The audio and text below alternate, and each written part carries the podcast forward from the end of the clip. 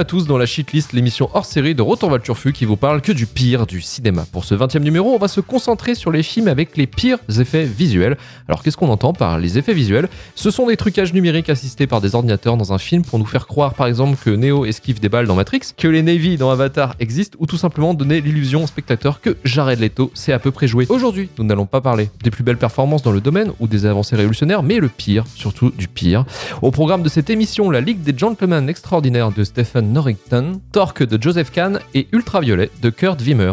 Je suis Luc Le Guedec et aujourd'hui pour cette émission à nous brûler les rétines, je suis accompagné de Emmanuel Pedon du podcast Le Coin Pop. Salut Manu. Salut. Et Romain Plourde, notre expert Fortnite de la chaîne Twitch euh, Ramen Rider. Salut Romain. Salut. Et en invité aujourd'hui, on a décidé de ramener un vrai artisan des effets visuels. Merci d'accueillir Thibaut Joannet. Salut Thibaut, bienvenue dans Shitlist. Et bonsoir à vous. Alors tu es ce qu'on appelle un digital artist, si je dis pas de conneries? Exactement, c'est ça, on va dire ça. Qui a bossé notamment pour le compte de la société Buff. Alors Buff, pour, euh, pour rappel, c'est une, une des sociétés françaises de VFX, connue pour son travail notamment sur Fight Club, Matrix 2 et 3, Silent Hill, Avatar, Blade Runner 2049. Tu as dernièrement travaillé dans- notamment pour la série Fondation, Ouais. sur Apple TV. Exactement. Et actuellement, tu bosses donc à ton compte. Exactement, ouais, c'est ça. Je vais commencer avec une question qui me semble importante. Pourquoi as-tu choisi ce métier, Thibaut Bah, c'est une bonne question. Euh, bah, pour le coup, moi j'ai toujours été évidemment euh, passionné de cinéma, comme euh, nous tous ici présents. Non.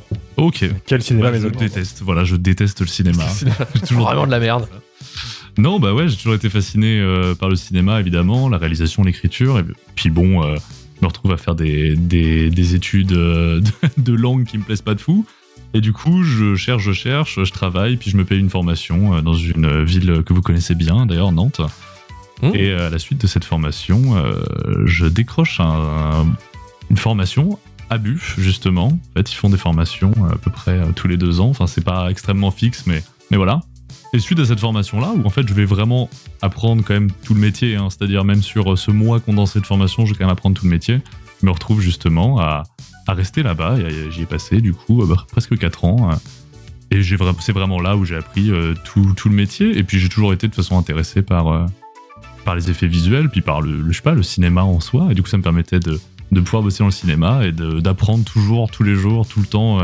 Se repose jamais vraiment sur ses acquis, quoi. C'est toujours un nouveau challenge. euh, Surtout pour un métier aussi technique, j'imagine que tu as toujours des technologies qui arrivent, des nouvelles techs à apprendre, à maîtriser, à- un petit peu à apprivoiser quoi. C'est ça. Et vu que les studios, c'est un peu la course effrénée à chaque fois à qui c'est qui va sortir le, je sais pas, le plus beau film ou le, le- le film avec euh, les effets visuels les plus impressionnants à chaque fois, c'est une sorte de course quoi. Ça se doit se faire bah, par des nou- nouveaux matériaux, des euh, technologies et je Exactement. pense qu'effectivement, ouais, pour comme métier où t'apprends, euh, t'apprends tous les jours. Et de façon assez polyvalente, j'imagine, t'as plusieurs domaines, t'as plusieurs euh, capacités techniques, donc forcément, il faut être extrêmement curieux, quoi. Ah bah ouais, non mais complètement. En fait, chaque, vraiment chaque prod, c'est vraiment un nouveau challenge à part entière. De toute façon, même si l'effet, tu l'as déjà fait 50 fois sur 50 autres films, de toute façon, il y aura toujours une problématique, soit de production, soit de mise en place, soit sur le tournage, il y a quelque chose qui s'est pas du tout passé comme Bah oui. prévu.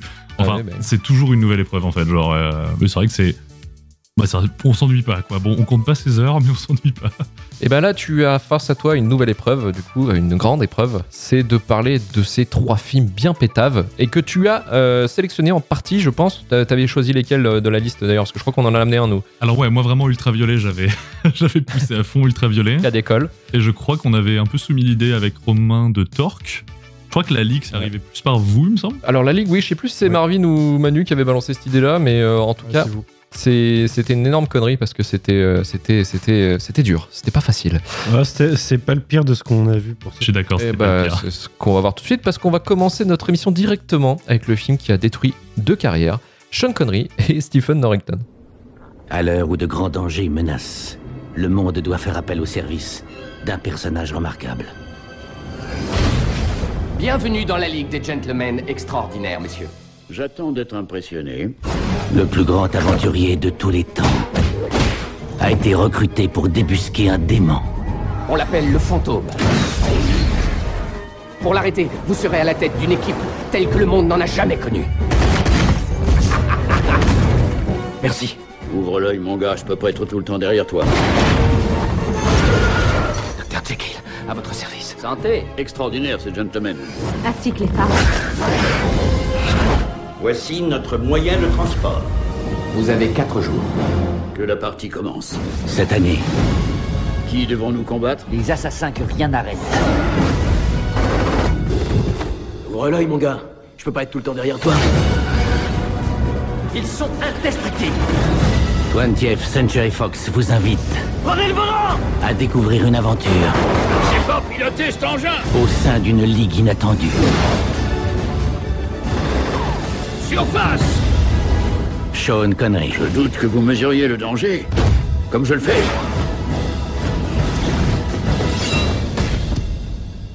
la Ligue des Gentlemen Extraordinaires. C'était pas fair play.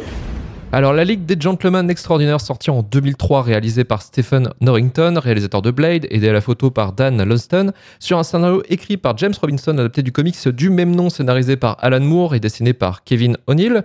Il s'agit de la seconde adaptation d'un comics de Alan Moore au grand écran, après From Hell, et plus tard on aura Watchmen et V pour Vendetta. Euh, L'intérêt du film et du comics, c'est de nous plonger dans une époque victorienne où des grands mythes de la culture populaire se rejoignent, à l'instar des Avengers pour protéger le monde.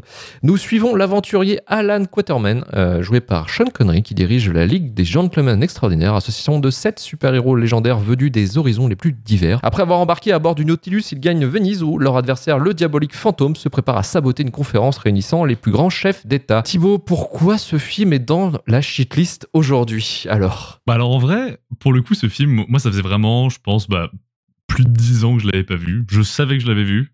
En le revoyant, j'en étais moins sûr déjà. je m'en souvenais pas si bien.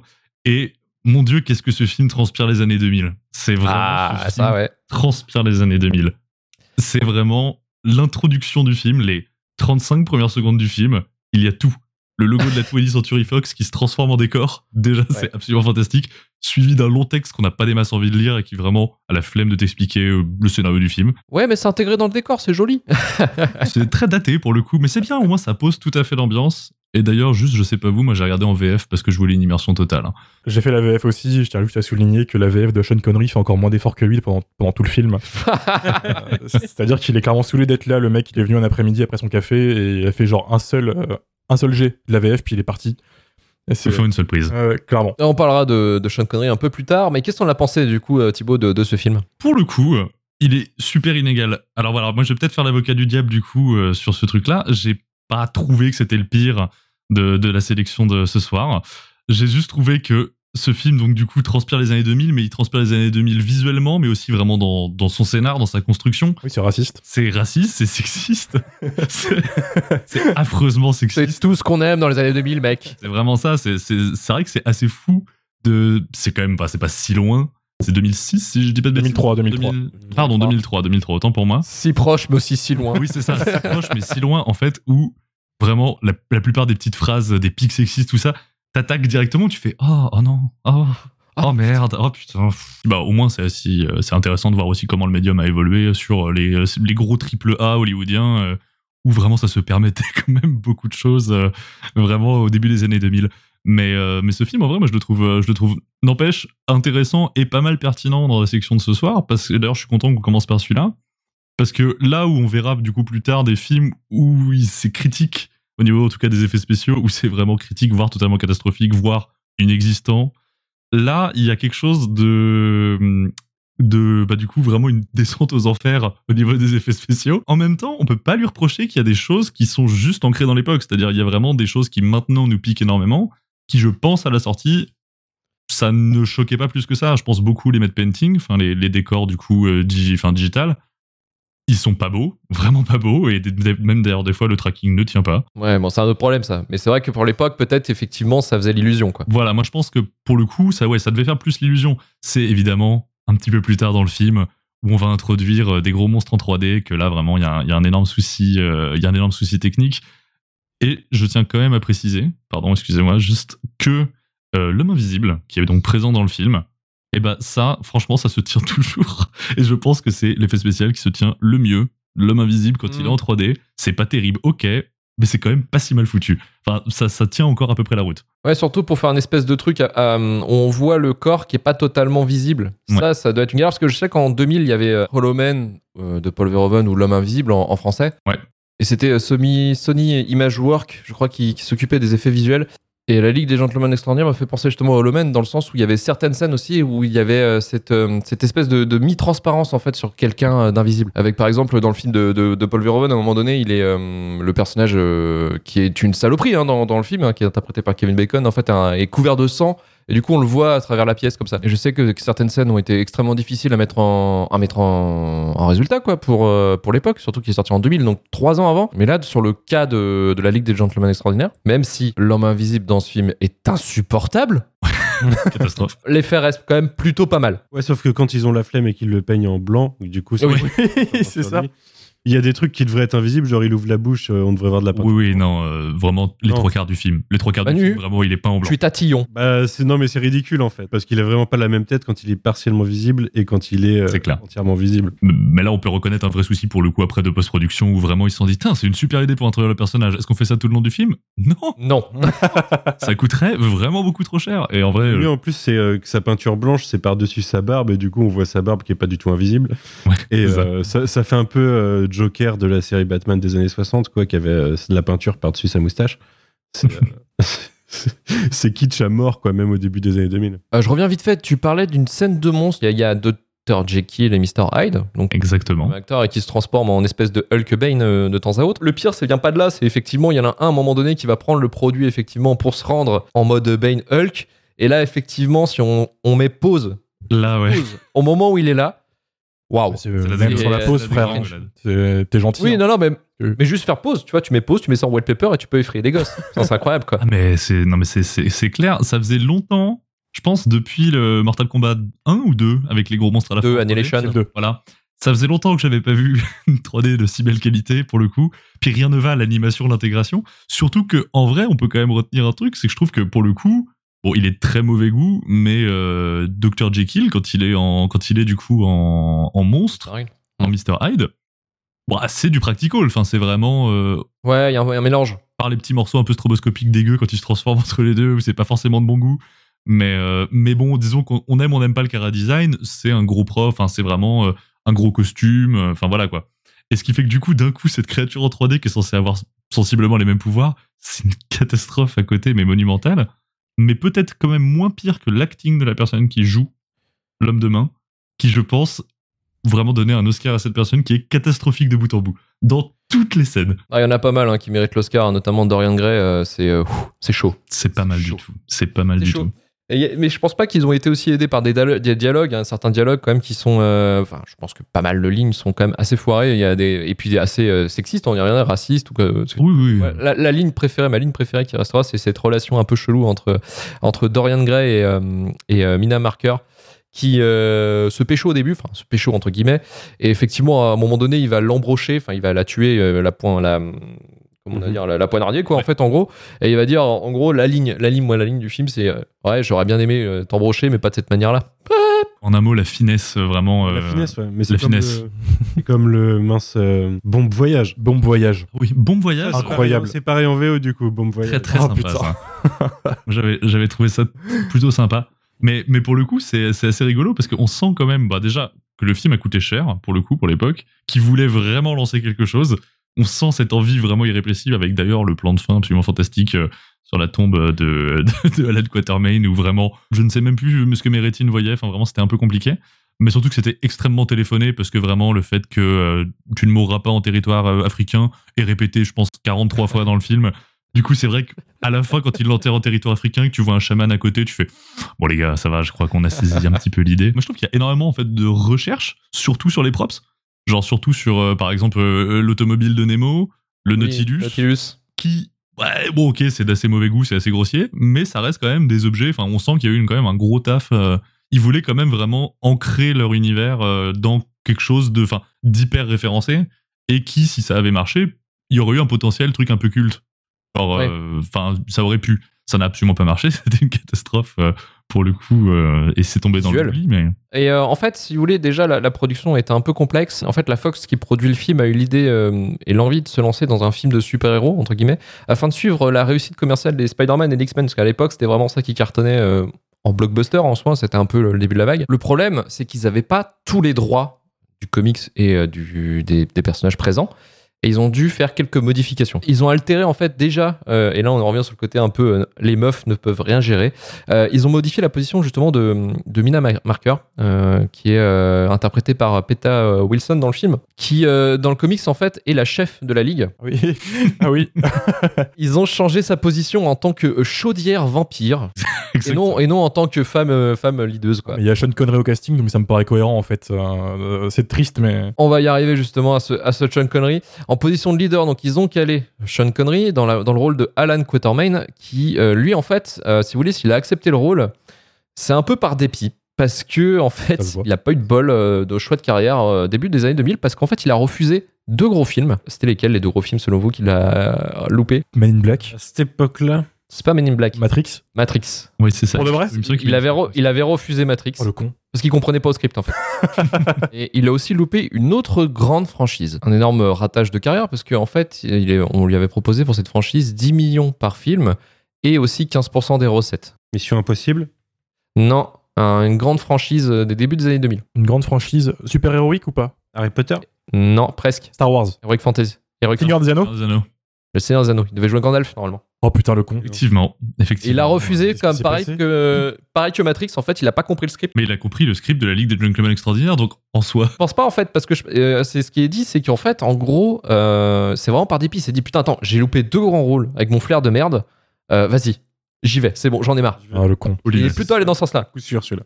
ouais voilà c'est je mets tout là-dessus banco bam et en fait non bah, c'est bon, ça, ça a été difficile pour lui la Fox a rajouté aussi un personnage euh, qui n'était pas dans le comics mais Tom je trouve Sawyer. ça effroyable Tom Sawyer putain c'est Parce que Tom Sawyer, c'est l'Amérique, mec. Exactement. Sinon, c'était un peu trop européen cette histoire, ou même asiatique. le fameux petit con qui se balade autour du Mississippi.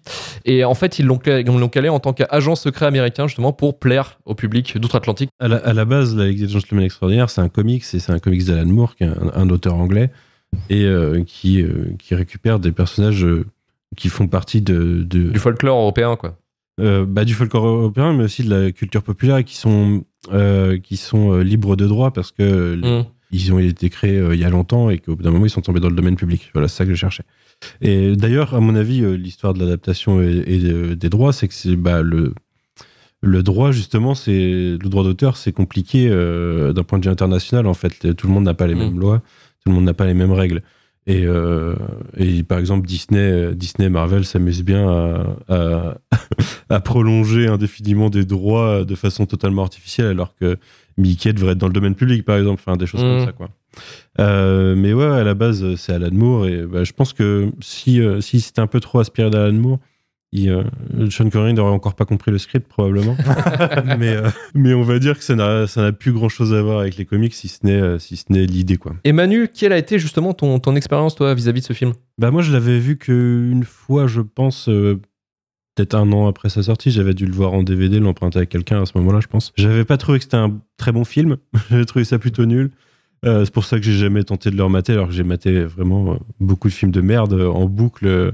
On, on en reparlera peut-être un que vous considérez comme une grosse merde tout à l'heure. Mais euh, Oh, comment ça. Je n'ai vu Des plans que des bons ça. films. Je n'ai vu que des bons films. pour répondre à une question qui a été soulevée tout à l'heure, je l'avais pas euh, trouvé aussi moche que je l'ai trouvé aujourd'hui. Donc je pense qu'à l'époque, la plupart des effets spéciaux se tenaient à peu près. Euh, J'avais quand même trouvé le, les villes de Jekyll, euh, c'est un peu paradoxal, les villes Jekyll, mais euh, quand même vachement moche à l'époque. Et euh, là, ça m'a vraiment, ça m'est sorti par les yeux, quoi. Toujours est-il que c'est particulier euh, ce film parce que, en effet, ça a été fait dans la dans la foulée des adaptations de comics à succès telles que Spider-Man ou X-Men. Bah, c'est Avengers en fait. Ouais. Le film, c'est. Avengers, l'équipe, c'est Avengers. Mina, c'est Black Widow, euh, t'as Hulk, euh, t'as euh, Dorian Gray, c'est, Tony Stark, quoi. et puis, euh, et puis euh, tu peux même te dire qu'Alan Quatermain, ça pourrait être Thor éventuellement. Mais euh, toujours est-il que c'est, et c'est, c'est ça, et puis t'as même le combat à la fin, c'est presque l'abomination contre Hulk dans Incredible Hulk. Et le retour d'Alan Quatermain à la fin, c'est la fin de BVS. C'est marrant comme il y a des idées qui sont infusées dans d'autres films derrière. Euh, donc c'est un peu un proto-film euh, de super-héros euh, d'univers partagé avant l'heure. Et sauf que bah, ils l'ont mal fait, donc euh, donc c'est pas passé. Ce qui est, ce qui est dommage, c'est qu'en fait ce genre de film, l'idée en fait, si tu veux faire ça en- pour la Ligue des Gentlemen Extraordinaires, bah prends Joe Johnston par exemple, Ouais. qui avait fait Rocketeer et qui fera Captain America. premier du nom plus tard, quoi. Pour, pour faire l'esprit de la Ligue des Gentlemen, à la rigueur, tu prends ce mec-là, il aurait fait un, il aurait fait un taf solide, quoi. Là, non. euh, alors oui, en effet, je pense que Sean Connery a, bien flingué euh, le, budget et, euh, et l'ambiance du tournage, probablement. Mais ça donne quelque chose de vraiment nul, quoi. Vraiment nul dans l'histoire. C'est écrit avec le cul, les dialogues, on en a parlé un petit peu, mais il y a des trucs, c'est inacceptable, en fait. Même il y a 20 ans, c'était inacceptable. Le, le- la réplique de Dorian Gray à Mina que cité tout à l'heure, je sais pas, c'est un film des années 80, quoi. C'est c'est pas possible que ça sorte d'autre chose. Je me fais, je me fais des, des illusions et que il y a, il y a une franche. On a, on a parlé de Philippe Lachaud il y a pas longtemps, après tout. Donc euh, cet humour est encore très contemporain, ce genre de choses. Ah, on a parlé de Meurt un autre jour aussi, hein, qui est très, euh, qui est dans la même époque. hein, Tout à qui fait. était, euh, ouais, ouais, mais pareil. tu- Ouais. à la Oui, rigueur, c'est clair. c'était il y a 20 ans aussi. Donc euh, on lui pardonne presque plus qu'on pardonne à. Enfin, je lui pardonne plus qu'à Philippe Lachaud, Oui. bien sûr. Ce qui est un peu euh, dommage, c'est que ça reste quand même le meilleur film que, dont on va parler ce soir. il, en est, il en est presque insignifiant, en fait, au milieu du reste. Euh, donc c'est un peu compliqué de, de- de- d'épiloguer dessus, mais il y a rien qui fonctionne en fait. Bah, c'est scène ridicule sur scène ridicule, mais c'est pas plus méchant que ça en fait, j'ai envie de dire. C'est pas, euh, c'est, c'est, c'est- il a- ils ont fait ce qu'ils pouvaient avec les moyens de l'époque au niveau effets spéciaux. C'est dégueulasse, hein, ça mérite sa place dans le dans le top de ce soir, mais je pense, voilà, même si je pense qu'il y en a vraiment des pires. Mais j'ai du mal à y en vouloir en fait parce que c'est un produit formaté, c'est la Fox. Je me fais jamais d'illusions sur la Fox. quoi. ouais, il, euh, il en est presque innocent pour moi. Innocent, carrément. Ouais. C'est beau. Bah, quand on va parler de Torque et de Ultraviolet après, il y a pas d'innocence là. hein. Ça- Ou Torque ou Torquy, hein, mais bon, c'est général, on va, ouais. on va l'appeler Torque. hein. Il y a quand même un, un- une tristesse un petit peu dans, dans ce film-là. C'est euh, c'est le cas de Stephen euh, Norrington, qui est euh, le réalisateur de Blade, en fait. Euh, qui est Blade, qui était un excellent film, hein, Mhm. pareil, adapté d'un comics qui n'était pas forcément connu. avec un budget pas terrible et pourtant il a réussi à faire quelque chose d'assez aud- audacieux quoi pour pour ça et puis il a ramené des foules en fait et c'est pour ça que Stephen Norrington à l'époque il était quand même un petit peu le, le réalisateur un peu bah, disons ouais peut-être il y a peut-être possibilité, il y a du potentiel, tu vois, pour, pour le faire devenir un truc euh, assez énorme. Surtout que Blade, c'est euh, le premier film de super-héros quali euh, de l'époque qui introduit Ouais. euh, du Spider-Man, du X-Men par, par la suite. Quoi. Surtout après euh, pas mal de casseroles, de proto-tentatives, euh, notamment Spawn, qu'on avait parlé euh, il, y a quelques, il y a quelques mois, qui été quand même assez, assez gratiné, mais Blade, effectivement, il, a, il est resté, en plus, il est resté culte. C'est ça qui est assez incroyable, c'est qu'il a traversé les époques. Et en fait, du coup, c'est quelqu'un de, qui, est très, euh, qui est très à l'aise, en fait, avec, entre guillemets, peu de budget. Quand je dis peu de budget, c'est 30 millions de dollars à peu près. hein. Et là, en fait, on lui file, du coup, un budget de Maboule pour l'époque, 78 millions de dollars. Ça reste deux fois moins que Matrix Reloaded, qui est sorti à peu près à la même époque et qui a été produit en même temps. Ouais, mais même pour l'époque, ça reste quand même vachement haut. Mais sa joie, en fait, s'est vite calmé à Stephen Norrington quand il est arrivé sur le plateau parce que, en fait, euh, là où il y a une différence avec Blade, par exemple, c'est que là, il avait devait gérer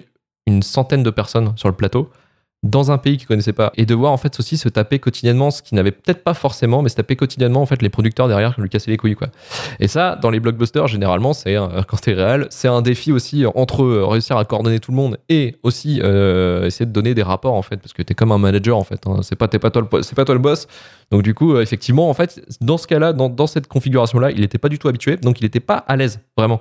Euh, il le, le dira dans une interview en 2019, justement, que ça a été une expérience compliquée parce qu'il ne connaissait pas ce genre de système-là. Donc déjà, il n'était pas bien. Et euh, bon, jusqu'ici, tout est normal à peu près dans une production, dans une première fois à Hollywood, si vous voulez, quoi. Tout le monde s'est un peu, euh, c'est un peu pris ça, tu vois. Sauf, en fait, que euh, bah, Sean Connery, qui a une réputation déjà pas terrible sur les plateaux, Pas terrible tout court. hein. catégorisé comme un vraiment un, fout- un foutard de merde quoi. Et surtout une putain de diva. Et là sur le film, il a été payé 18 millions de dollars. Oh putain la vache. Alors quand je vous dis que le, le budget du film c'est 78 millions hors marketing, 18 millions, c'est quasiment ouais, le, le quart, le tiers. Et en fait, il se payait la tronche à chaque fois de Stephen Norrington, parce qu'il pouvait pas blairer, il comprenait rien déjà d'une, encore une fois, problème de compréhension de script. Et aussi, il, il pouvait pas blairer en fait qu'on lui dise euh, ce quoi faire, parce que c'est Sean Connery, quoi. C'est, euh, bah, moi je suis un acteur, moi, tu vois, j'ai traversé les époques, pas toi, tu vois. Donc c'est vraiment le connard. Ça a enclenché plusieurs fois des échanges houleux en fait sur le plateau, avec une ambiance de merde déjà, mais du coup, Stephen Norrington se laissait pas faire. Il est rentré dans l'art en fait de Sean Connery, ce qui fait qu'il y a eu des, il y a eu des en fait qui étaient à gérer, notamment pour la production, parce qu'en fait des fois euh, Sean Connery il disait bah, va te faire enculer, je me casse, il se barrait. Donc du coup, t'avais des jours de tournage dans le vent, t'es là, t'es putain, merde, qu'est-ce que je vais faire? Et une journée de tournage. Après, ça coûte du pognon parce qu'une journée de tournage où tu dois louer des, euh, du matos et des trucs comme ça et euh, des locations, Les salaires, tout ça. les hein. salaires, bah en fait finalement quand tu perds une journée de tournage, tu perds, tu peux perdre euh, quasiment 70 millions, enfin 70 000 pardon euh, la journée, tu vois. Des fois ça peut ça peut arriver à ces, à ces chiffres-là. Pour les producteurs, ils avaient les boules quoi, ils avaient les glandes. Et Stephen Norrington en fait ne s'est même pas pointé à l'avant-première du film. Il en avait tellement honte, il en avait tellement plein le cul qu'il est même pas venu à l'avant-première du film. Et, et en fait, la presse l'a remarqué. Du coup, ils se sont dirigés vers l'acteur qu'il fallait demander justement pourquoi le réalisateur était pas là. Sean Connery, en fait, répond avec sa classe euh, naturelle qu'il fallait chercher dans l'asile le plus proche. Et euh, il y a eu des engueulades assez goldées dans, dans cette histoire. Il y en a une qui est ressortie dans, dans une interview. C'est une scène à, à Venise. Le, le réel demandait de la retourner parce que c'était raté. Et Sean Connery répond en fait que bah, non, ça va. Enfin, j'ai pas, j'ai pas foiré la scène quoi. Stephen Dorrington répondit en fait que derrière que Ah, ça va connard, t'es payé 18 millions, c'est bon, tu vas pas me faire chier. c'était à ce niveau-là en fait de euh, d'échange un petit peu, euh, un petit peu sympa quoi. Sachant qu'il a rien réalisé depuis aussi. Il a rien réalisé depuis. Bah, il a bossé un petit peu. Enfin, il, il bosse maintenant dans, dans l'industrie du cinéma, mais en arrière, en fait, Ouais. en arrière-plan. Sean Connery, lui, arrêtera le cinéma. Enfin, il a fait du doublage. Il a fait un doublage d'un d'un film d'animation tout pérave là, dans le milieu des années 2000. Mais en soi, après, en fait, après la Ligue des Gentlemen Extraordinaires, il a arrêté euh, d'acter. Parce que pour lui, ça a été une, une expérience difficile. Mais je pense que celui-là qui en a le plus chié, c'est quand même Stephen Dorrington, qui lui euh, a abandonné. Il a give up. Il a fait plus jamais. Même s'il a tenté quand même de, de monter des projets, des trucs comme ça, qui seront jamais euh, ouf. réalisés parce que, euh, parce que la répute de la Ligue des Gentlemen Extraordinaires, notamment. Oui, puis par exemple, ça aurait été Akira, et en vrai, personne ne voulait voir, je pense, Akira par Stephen Dorrington. Alors, Akira, ce qui est vrai, c'est que c'est c'est vraiment l'arlésienne du cinéma hollywoodien. Quoi. C'est tout le monde Ah, veut le faire. Il y en a toujours un qui est attaché au projet, mais Personne n'y arrive. Personne n'y arrive. C'est une bonne chose, Ah, bon, d'ailleurs. Très bonne chose. Bah, quand tu vois des, des, des, des animés des années 80-90 qui se font adapter maintenant, encore aujourd'hui, t'as pas envie. Bien sûr. Ghost in the Shell. Notamment. Ah, voilà. Et notamment, ouais, Ouais, effectivement. Bon, voilà, là, je vous ai raconté quand même quelques, quelques emmerdes durant la production, mais le pire vient pas de là. Le pire, c'est les FX, en fait, les effets visuels. Et il y a quelque chose qui saute aux yeux directement quand tu regardes le film, c'est euh, que les effets visuels deviennent de plus en plus moches tout au long du film, en fait. C'est parce que, en milieu de post-production, donc c'est-à-dire quasiment, et sur, euh, et sur une grosse production, généralement, les dates de sortie ne se décalent jamais, ou très peu. Donc tout est planifié à l'avance. Ouais, les deadlines sont très serrés, en fait, faut que ça colle avec justement le calendrier des sorties de souvent euh, bah, la Fox, là, euh, en particulier. Il faut voir en fait les blockbusters comme des super gros bateaux, euh, difficiles à manœuvrer dans un tout petit port en fait. Comme un, comme un sous-marin dans Venise. Comme un sous-marin dans Venise. Merci Manu, tu es très imagé ce soir, ça me fait Il plaisir. est fort. Là où je veux en venir, c'est que ce, ce paquebot, la Ligue de Gentlemen Extraordinaires, en fait, il y a eu un espèce de, de virage à 180 degrés dans ce petit port de merde à cause d'un choix en fait qui s'est établi durant la moitié de la production. La prod s'est rendu compte que les effets visuels n'a- n'allaient pas en fait. Ils ont donc changé le prestataire des effets visuels au milieu de la post-production. Donc ça laissait six mois au nouveau prestataire de, de finir quasiment 60% des plans. Quoi. On, on avait parlé un peu en off, euh, par exemple, de, de- de ce que tu pouvais faire sur Fondation et des trucs comme ça. Ouais. Par exemple, un plan. Tu vois, un plan de 10 secondes, euh, si tu le mets avec des effets ou du matte painting ou, ou d'autres Mhm. d'autres effets, combien de temps ça peut prendre Genre 10 secondes pour que ce soit bien fait? En vrai, en vrai, franchement, ça va. En fait, ça va pas être sur. euh, ça va plus être sur. C'est quoi l'effet plus que combien de temps c'est l'effet. Si par exemple on prend pour exemple euh, le monstre à la fin, on va avoir peut-être, je pense, une trentaine facilement de plans où il est présent, où ça bagarre et tout ça. Ça, pour le coup, c'est le plus gros presque challenge parce que c'est ce qui est le plus chronophage, ce qui demande au plus de domaines de participer ensemble, genre de l'animation, de la modélisation. Il faut savoir que l'animation, bah ça pour le coup, il n'y a pas de secret. hein. L'animation, c'est long. Si c'est beau, c'est long. C'est pas pour rien que les films de Pixar prennent énormément de temps et avec vraiment euh, 4000 personnes à- sortir. C'est parce que euh, la, seconde utile, c'est, enfin, je veux dire, tu fais pas une seconde en une journée de travail. C'est plus, euh, tu fais du 0,2 secondes en une journée de travail d'animation. Voilà, pour, c'est pour la qualité Pixar. Mais là, pour la qualité de ce genre de film, pour le coup, enfin, ça peut varier de 10 secondes, ça peut être euh, facilement euh, un mois. euh, Enfin, pour avoir un truc. euh, enfin, il faut, en fait, il faut y mettre du temps. Et même en vrai, même les matte painting, tout ça, c'est pas. On n'est pas dans des dynamiques de trois jours euh, le plan. Enfin, on n'est pas sur des budgets. On est sur un blockbuster. On est sur un blockbuster qui, pour l'époque, avait énormément de budget en plus. Ce qui fait que c'est c'est pas le petit film au rabais. euh, Mhm. où vraiment on peut se permettre de dire allez vous avez 6 mois de post-prod pour faire euh, 450 plans Enfin, c'est vraiment euh, donc je comprends aussi pour le coup pour comprendre le milieu la panique je pense quand tu es la boîte prestataire qui récupère le bébé sûrement que tu récupères un peu les assets parce que bon je Oui, pense oui. que tu vas pas te remodéliser donc je pense que Mhm. le Nautilus tout ça tu les récupères mais on te dit bon par contre là vous avez 6 mois hein. va falloir le boucler le film Comment ça se décompose? Parce que tu as l'animation, enfin, tu parles de l'animation, mais il n'y a pas que ça en fait. Parce que l'animation, il n'y a pas de Ah ouais, texture non, par non. exemple. Ah ouais, non, non, non, non. Ah bah, par exemple, imaginons si on aussi. Ah ouais, c'est ça. Si on prend par exemple, imaginons la scène avec le monstre. Donc on va avoir quelqu'un qui va modéliser cette créature. Donc euh, de plusieurs manières différentes. Donc soit il va sculpter une espèce de squelette de cette créature, le look qu'aura cette créature. Il y a quelqu'un qui va mettre une armature numérique dans cette créature, un rig qui va donc ça, c'est Mm. déjà un autre métier qui va permettre à l'animateur lui d'animer cette créature. Genre, donc on est déjà sur trois domaines différents. Après, il y a ceux qui vont du coup texturer cette créature, lighter cette créature, intégrer cette créature et rendre cette créature. On est sur huit gros domaines de la 3D déjà juste pour un asset qui est une créature animée. Et c'est aussi pour ça que pour le coup, les créatures full 3D dans les films, ça se pète souvent la gueule quand il n'y a pas le budget parce que pour le coup, euh, Et est-ce que entre toutes ces étapes, il faut des validations? Tout le temps. D'accord. On rajoute du temps. Ok, ok. Tout le temps, tout le temps, tout le temps, tout le temps, tout le temps, tout le temps. Ouais, il y a des validations donc pour chaque étape. Quasiment. Mais du coup, des fois, rétroactivement, il y a à dire Attends, attends, attends. En fait, c'est de la merde. On va peut-être recommencer du début. ah, Ça peut être ça euh, aussi, quoi. Moi, j'ai des, j'ai des exemples, des anecdotes de collègues ou quoi que ce soit qui, sur certains films, euh, arrivent en V124, donc version 124 d'un plan, donc plus d'un an, plus d'un an et demi après euh, le début de la prod. Et euh, parce que le réal, toujours, euh, non, non, écoutez, plus comme ci, plus comme ça. Ce qui fait que des fois, entre deux versions, ça peut être une différence de 20 pixels sur une épaule. Et on Ouais. peut se retrouver à, dans le film, à voir la V4. Mm. C'est c'est marrant parce qu'on avait parlé par exemple de Cats, Ouais. qui était un cas d'école parce que lui, en fait, le- les effets visuels ont été finis genre 24 heures avant la- l'avant-première. Et encore, ils ont été finis un peu l'arrache et ça a fait plein de blagues tout autour sur Twitter. Le grand fautif en fait de cette histoire-là, ça a été quand même beaucoup le réalisateur justement, Tom Hooper, qui n'arrêtait pas en fait de euh, à chaque fois dire ah non, j'ai pas envie, non j'ai pas envie, non j'ai pas envie, non j'ai pas envie. Pas complètement. Et pour le coup, quand tu as. Parce que déjà, je crois que le, le- le timing était serré. hein. Ils étaient moins d'un an, je crois, pour, euh, pour rendre tout le film, tout le film qui a en effet, euh, en effet trucage numérique. Il y, a, il y a aussi cette responsabilité-là du réalisateur aussi à valider euh, correctement, j'ai envie de dire, les, euh, les, les process et connaître aussi le process parce que. C'est vrai qu'effectivement, on se dit les effets spéciaux. Bon, bah voilà, euh, on a un peu cette image-là quand t'es un, un public qui est pas forcément très connaissant en fait du, du domaine du cinéma, se disent Ah, bah en fait, t'as juste à mettre avec les ordinateurs, maintenant on peut faire n'importe quoi. euh, Ouais, voilà, c'est ça, ouais. alors que tu sais très bien, par exemple, euh, un exemple assez improbant, mais euh, qui, qui est assez incroyable, c'est par exemple Interstellar. Ouais. Le, euh, le fameux trou noir qui a pris 6 mois de rendu parce que euh, fallait, euh, fallait laisser tourner des serveurs pour les rendre, faire le rendu quoi. Et ça on se rend pas compte parce qu'on se dit ouais avec un ordinateur on peut tout faire. Sauf que non en fait, la réalité elle est différente et euh, elle est comme une entreprise en fait en- entre guillemets, c'est que tu as toujours quelqu'un dessus qui doit valider et, euh, Bien sûr. et d'où l'intérêt aussi d'être coordonné je pense aussi dans ce genre d'exercice. Ouais, et il y a aussi, en fait, il y a aussi, on va retrouver dans des grosses, grosses productions euh, la force aussi que va avoir du coup euh, le réalisateur de s'entourer aussi de bonnes personnes. Donc, en fait, surtout d'un superviseur, en fait, aussi, VFX, qui pour le coup, lui, va quand même être à 80% dans la validation avant de montrer au réalisateur. En fait, le réalisateur va toujours avoir un mot si vraiment ça lui plaît pas, mais s'il y a une bonne harmonie entre le superviseur VFX et le réalisateur, très souvent, le superviseur VFX peut aussi valider des plans, et lui, pour le coup, c'est quelqu'un qui connaît bien les problématiques, bien le métier, ce qui fait que quand il arrive vers le réalisateur pour lui proposer, par exemple, la V155 d'un truc, il va aussi lui dire, bon, écoute, calme-toi, parce que là, si tu valides pas, vraiment, le film, il sort pas. Mais, euh, mais par exemple aussi, c'est parce que on- là, on dit des, des temps très longs, genre une scène qui a duré un an et demi sur un film qui a pas eu non plus 8 ans de post-prod.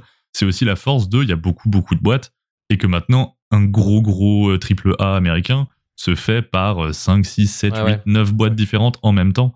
C'est pour ça que, par exemple, euh, bah, l'exemple de Blade Runner 2042, euh, 2000 49. de 49, pardon, autant pour moi, euh, qui pour le coup, lui, a eu, euh, un, tout un tas de boîtes qui ont travaillé dessus et que ça a permis à certaines boîtes de faire, par exemple, la scène où, euh, où du coup l'hologramme de, de Joy se Mm. confond avec, je sais plus le nom de l'autre personnage, hélas, mais toute cette scène qui était quand même vraiment assez épatante. Un défi, euh, un défi technique en plus. hein, et qui, c'est juste une scène qui a occupé une équipe de graphistes pendant plus d'un an pour le coup. Putain la vache. Voilà, c'est juste pour une scène qui doit durer, bon, qui dure quand même bien 3 minutes, je pense quand même, donc c'est Ouais, quand même une grosse scène. hein. Ouais, sur le CV, ça rend bien quoi. Ah, bah sur le CV ça claque, mais c'est du coup, pendant que tu bloques des gens. C'est mieux que d'animer le Big Deal. Et surtout, c'est effectivement, si tu bloques des gens un an sur cette scène-là qui dure 3 minutes dans ton film de 2h20, Mm. évidemment que tu dois avoir euh, tout un paquet de prestataires. euh, et du coup, bah, c'est pour ça que tu te retrouves avec euh, des crédits, euh, bah, maintenant des gros crédits. Enfin, je veux dire, on est sur euh, beaucoup, beaucoup, beaucoup de noms euh, en fin de film, surtout que maintenant, on tend quand même à vachement de numérique. Mm. Dans... Si on regarde les génériques de fin des Marvel, je pense que tu peux y aller sur le nombre de personnes impliquées euh, en post-prod. C'est les spécialistes pour délocaliser sur pas mal de, de prestataires, justement, euh, généralement sur, euh, sur leurs films. Ah, mais c'est qu'ils n'ont pas le choix, en fait. C'est juste que au bout d'un moment, quand on voit qu'un Avengers, il va être franchement à presque 60% en 3D complète. C'est-à-dire qu'au bout d'un moment, il y a même plus. Enfin, Vraiment, même, même des fois, il corrige l'acting. Genre, vraiment, t'as pas dit la bonne phrase, pas on va faire la bouche en 3D, hop, on corrige l'acting. C'est, enfin, je veux dire, il... T'as une moustache dans ton film, c'est pas grave, on va l'enlever. Oui, c'est- moins bon exemple. il, a failli, il a failli être à la place de la Ligue euh, ce soir, euh, ce film. Ça aurait été une autre Ligue, mais.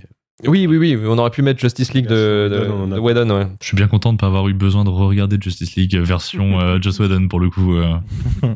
Alléluia. Et Romain, pour, pour finir sur la Ligue des Gentlemen Extraordinaires, est-ce que tu as quelques mots à dire C'est cool que vous ayez un peu éclairci ce qui se passe derrière la caméra parce que moi j'étais pas du tout au courant. Euh, ce film je l'ai vu à l'époque de sa sortie, je l'avais loué euh, dans un vieux vidéo futur quoi. Donc vraiment euh, de- Vidéo Future 2000. c'est ça old school hein. Et j'avais jamais revu depuis, j'avais juste des images en tête de Dr Jekyll qui est quand même terrifiant hein, quand t'as 10 ans.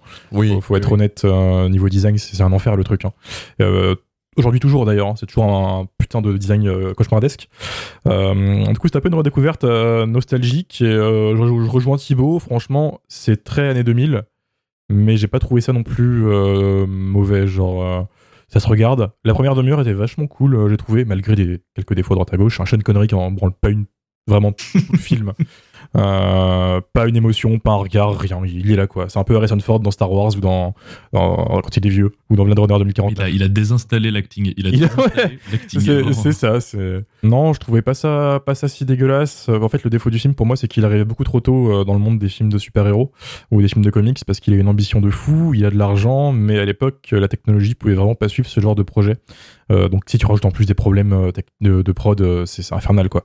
Mais euh, il y avait une sorte de manie à l'époque en 2003, je sais pas ce qu'ils ont eu, mais de vouloir faire des mecs beaucoup trop musclés en CGI. Il y a eu euh, le Hulk de Ang Lee qui est un désastre aussi. hein. On pourra le mettre là. hein. Désolé les gars, je sais pas si vous l'aimez, mais c'est cauchemardesque aussi, hein, Hulk. Euh, Oui. C'est- bon. très dur. c'est bon, vous validez. C'est un effet spécial, les mecs musclés, trop musclés, qui, qui n'a pas rendu vraiment très bien avant euh, dix ans plus tard, quoi. Euh, C'est-à-dire que le Hulk de Avengers euh, en 2012 commençait déjà à avoir de la gueule. Maintenant ça va, mais euh, c'était un effet spécial qui était trop ambitieux pour, pour l'époque et c'est con parce qu'une bonne partie du film euh, repose dessus au final quoi. C'est un, un monstre final, c'est aussi un personnage qui est là tout le long du film, donc c'est c'est c'est con. Et à côté t'as aussi des trucs un peu débiles euh, dans le scénario qui m'ont saoulé. Donc le M au début réunit la ligue et leur fait il y a ce méchant là, le fantôme, il est méchant, faut l'arrêter. Deux scènes plus loin, la Ligue va chez Dorian Gray, le fantôme, le fantôme est là, et fait Eh, venez, on bosse ensemble. Et du coup, après, t'apprends que M et le fantôme, c'est les mêmes. Du coup, pourquoi est-ce que le fantôme est pas venu directement les voir en mode Les gars, on bosse ensemble Tu vois, enfin, ça lance une sorte de scénario qui tient sur un truc vide au final. C'est complètement con.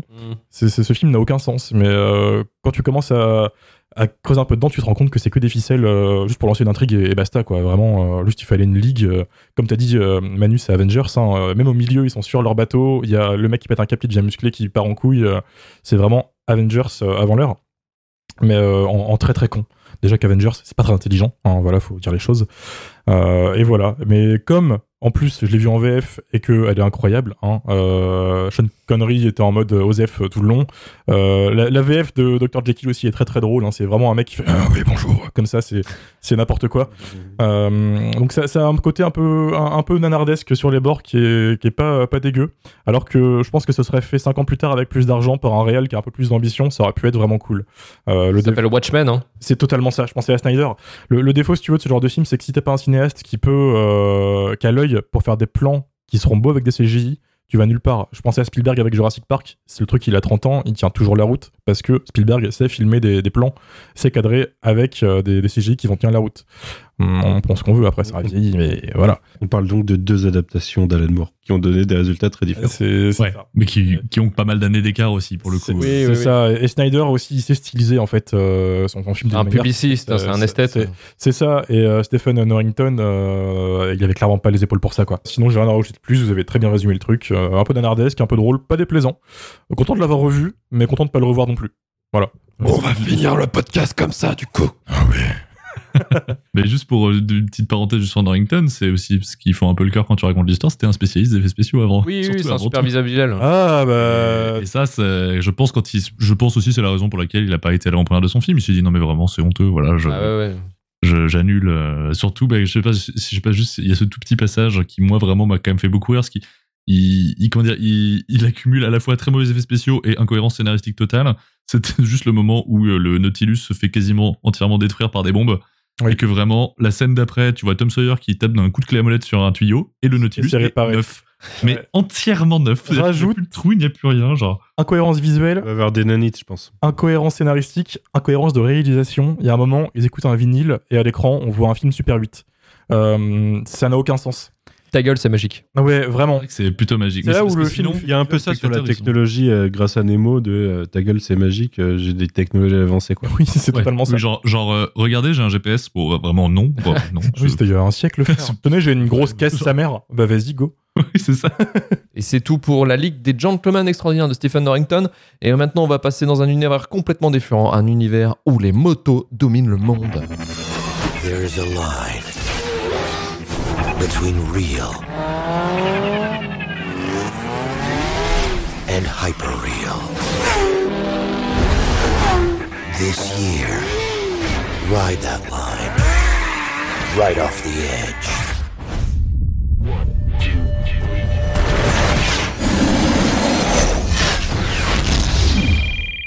Seems your buddy Junior turned up dead.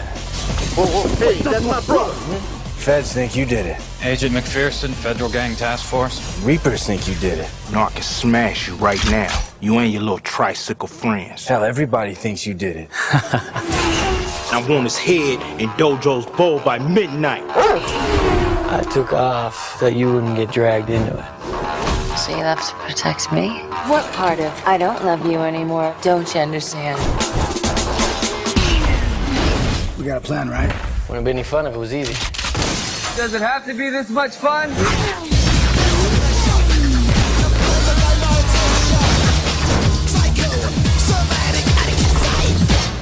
Three dudes, a girl, You want some of this? Oh, I thought you'd never ask. a couple of bikes. Torque ou Torquay, La route sans flamme, sorti en 2004, réalisé par Joseph Kahn sur un scénario de Matt Johnson, produit par la Warner Bros. afin de concurrencer Universal sur le terrain des Fast and Furious. Torquay nous replonge dans l'incroyable culture du milieu des années 2000, les vroom vroom, les strings et les groupes de rock pétés en nous racontant l'histoire de Carrie Ford, interprété par Martin Anderson, euh, le biker comme on l'appelle, euh, en possession de plusieurs motos appartenant au chef d'une bande rivale Henry sous les traits de Matt Schultz. Ce dernier entend bien récupérer son bien et la drogue dissimulée dans les réservoirs de ses engins. Lorsque Ford se montre intraitable, Henry le balance au chef des Reapers, Trey joué par Ice Cube, en l'accusant d'avoir tué le frère de celui-ci. S'ensuit alors une merveilleuse aventure de moto et de course-poursuite sur des trains et dans des trains, dans le désert, dans la jungle, au plein cœur de Los Angeles. Bref, vroom vroom ta mère pendant 1h30. Et Romain, notre référent en imagerie beauf, quel a été ton ressenti devant ce chef-d'œuvre? Enfoiré. Euh, si on a beaucoup parlé de la Ligue, c'est surtout parce que je voulais vraiment pas parler de ce film. Enfin, je voulais décaler ça au maximum. Euh, je ne connaissais absolument pas. L'affiche euh, me disait vaguement un truc, du coup, et, et en off, vous disiez, euh, ouais, c'est un peu connu. Euh, Luc, tu disais que c'était quand même pas dégueulasse. Hein, j'ai souvenir de ça, en mode, euh, ça se regarde. C'est pas dégueulasse, et là je reconfirme, c'est vraiment pas dégueulasse. hein. Vas-y. Non, mais, Euh, non, mais, non, non. mais Romain, euh, Marvin a dit qu'il aimait ce film au premier degré. Oh, Marvin. Oh, mais, j'ai une explication est pas là. mais euh, allons-y. On, on imitera Marvin après si, si vous voulez. Euh, mais en gros, euh, en 5 minutes, dès le début, tu te manges environ l'équivalent de 3 longs métrages en termes de plans. C'est un mec qui fait des clips, il me semble, Joseph Kahn. Joseph Oui, oui, oui, oui, oui, clip et pub. Et il a pas capté qu'il faisait un long métrage. C'est-à-dire que en, dès le début, t'as tout. T'as vraiment tout. Euh, zoom, dézoom, euh, plan large, pas plan large. Ça charcute, ça balance des stroboscopes. euh, C'est symptomatique du premier long métrage. Plan c'est- 3D, premier c'est- métrage. vite aussi, hein. C'est ça, tous les bruitages inimaginables en un seul plan. C'est-à-dire qu'il y a vraiment un plan, un mec qui a un gros plan qui regarde un truc, il se passe rien, et t'as un putain de plan, un son de western derrière, tu sais, un son de, de suspense un peu. Qu'est-ce qui va se passer? Frère, tu regardes de la terre, là, il se passe rien. Enfin, tout ce qu'il a pu mettre dedans, il l'a mis, et tu dis, oh putain, c'est c'est le début, mais c'est ce que ça va être, quoi. Et c'est infernal. Ce qui fait qu'en moment, en fait, tous tes sens sont agressés. Le film te perd tellement il part partout. Ce qui fait que j'ai pas réussi à capter le début du, film en fait. Je sais pas ce qui se passait. Euh, Il y en a un qui revient de Thaïlande, euh, il y a Cube qui est vénère, euh, ça part partout et tu te dis oh putain c'est sensoriellement c'est une expérience quoi. Vraiment faut, faut le voir pour, euh, pour, pour le, pour le croire. Parce que le mec a tout donné. Euh, certains réals, quand on leur dit ton film il est un petit peu long, ils vont enlever des scènes. Non, lui, il charcute les plans. Ce qui fait qu'en fait, t'as le même film, mais en, en condensé. Et c'est un peu ce qui s'est passé, euh, ce qui s'est passé là. Oui, Puisqu'il fait 1h22 le film générique compris. c'est ça, et 1h22 ressenti 5 heures. hein. Perso, souffrance totale. C'est pas très bien joué, hein, faut, faut le dire. Casting, bon, il y a Ice Cube qui a le pouvoir de surjoué, mais on l'aime bien. Cube, tu vois, il surjoue toujours, euh, que ce soit dans Anaconda, Ghost of Mars. Moi, ça me ça me fait rire, quoi. Ou 22 Jump Street aussi, qui est incroyable. Oui, mais ça, c'est le bon Ice Cube. Ça, c'est le Ice Cube du, du turfu, tu vois, celui qui a réussi à se, à se reprendre. Là, il a su qu'il sombrait. Là, il, il s'est repris. Mais euh, non, là, c'est c'est sombre, quoi. Et euh, bah, d'un point de vue visuel, je pense que vous allez très bien en parler derrière moi, mais il y a 15 minutes assez douloureuses à la fin. Oui. Le combat final, t'as une poursuite en moto qui m'a achevé euh, mentalement. Sonic. C'est Sonic. Il y a un combat de moto, vraiment, elles se tapent dessus avec leur moto comme s'il n'y avait pas de gravité. C'est n'importe quoi. Euh, C'est très particulier ça. c'est ça. Et en fait, j'ai eu ce sentiment d'être. euh, je vais citer un autre film qu'on a, qu'on a cité ici dans Shitlist, mais euh, c'est The Fast and Furious, mais ça ressemble beaucoup à Resident Evil, chapitre final. Euh, dans, dans le montage, dans le côté what the fuck et le côté euh, oh, puis niquez-vous, allez, vous voulez un combat de. méchant. Je- Ouais, il a raison. Non, non, c'est totalement ce genre de film, je suis désolé. Hein, c'est Même Carnage. Ce qui fait que c'est pas, pas très bien regardable. La musique aussi, bah voilà, c'est du rock des années 2000. Donc t'es en, en mode full never back down. hein. Je recite encore un autre film. mais euh, c'est totalement ça. C'est l'enfer des années 2000. Incroyable Tout à pour le coup. Incroyable, ouais. Ah, c'est notre référence non, mais euh, culte. C'est notre échelle maître. Et en plus, ça a le, le culot de se foutre de la gueule de Fast and Furious à plusieurs reprises. Et je trouvais ça vachement audacieux, quoi. Genre, euh, le frère, mettre ton film avant de, avant de faire ça, quoi. C'est un film avec des paradoxes. Vous allez apprécier cette histoire. C'est assez incroyable. Euh, moi déjà, il y en a un dans le méchant quoi. Alors, on y reviendra après. Manu. Il y en a un, il y en a un gros. Joseph Kahn, donc, qui est un grand réalisateur de clips et de publicité, il a fait que ça dans sa carrière avant de se lancer dans, dans Torquay, euh, notamment euh, réalisateur du clip Always de Blink 182, un de mes groupes préférés quand j'étais ado, donc forcément je vais être casse-couille là-dessus. En fait, il a un truc, une passion. Euh, je sais pas si vous avez remarqué, mais il déteste Fast and Furious. Ça sent. Ça, c'est fin. Ouais. Dès, C'est dès- subtil. dès- dès 30 secondes de film, ça se voit en fait. Dès, Oui. dès- dès, euh, non, en fait, dès le début du film. Oui, le, le premier panneau, on voit, il y a marqué Cars Sucks. Euh, tout de suite, on est là, on est ah yes, ok, on va, on va dans quelque chose de bien. Et puis la course contre les voitures, c'est la première scène. D'autres trucs aussi, hein, il y a aussi une phrase que reprend le Ouais. Matt, le, le héros, euh, qui est une phrase de Vin Diesel. Live my life one quarter of a mile at a Et l'autre qui lui répond, mais tu peux, t'as- mais t'arrêtes de dire de la merde. Voilà. Enfin, c'est, euh, assez incroyable. C'est vraiment, je, je- j'emmerde Fast and Furious, mais en condensé dans un film qui est produit par le producteur des Fast and Furious. Et c'est ça qui est assez beau, en fait, finalement. Et dont, et dont le méchant principal est le mec qui trahit dans Fast and Furious. Exactement.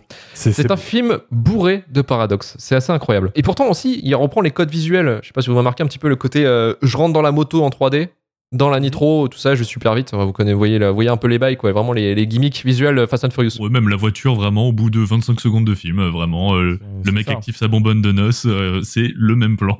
Bah, Jusqu'au point où euh, les conducteurs, il y en a un, c'est Vin Diesel, et l'autre, c'est un. Enfin, c'est compliqué parce que c'est. Paul Walker, En hein. l'occurrence, Paul Walker, enfin, le, le personnage principal, c'est le, le pseudo Paul Walker du film, quoi. Donc. euh, Avec ont, un- euh, Je sais plus, un, un- un autre type de mec, mais les voitures, c'est les mêmes, ouais. Et le héros principal qui est vraiment avec une veste en cuir marquée Carpe Diem euh, et un t-shirt des Ramones hein, pour montrer la philosophie du personnage en deux trois plans. Voilà, comme ça on s'emmerde plus, on a la personnalité du mec. En fait, c'est- Joseph Kahn, c'est un grand fan de cinéma et euh, notamment du, du cinéma euh, plutôt HK en fait. Euh, not- Oh, merde. En fait, une de ses références, une de ses références, c'est un des films préférés de Marvin. Enfin, c'est pas The Blade, mais c'est euh, Time and Tide qui est de Tsui Hark, Mm. euh, qui est un film en fait à peu près. Enfin, quand j'ai vu euh, Torquay, c'est la première fois que je le voyais là, je me suis dit oh putain. En fait, c'est exactement le même type, enfin du moins la- la- une sorte de même philosophie dans la même façon de mettre en scène, c'est-à-dire que je vais faire bouger ma caméra dans n'importe quel sens et surtout essayer de le, plus- le plus créatif possible en essayant de faire des positions un peu, un peu inter.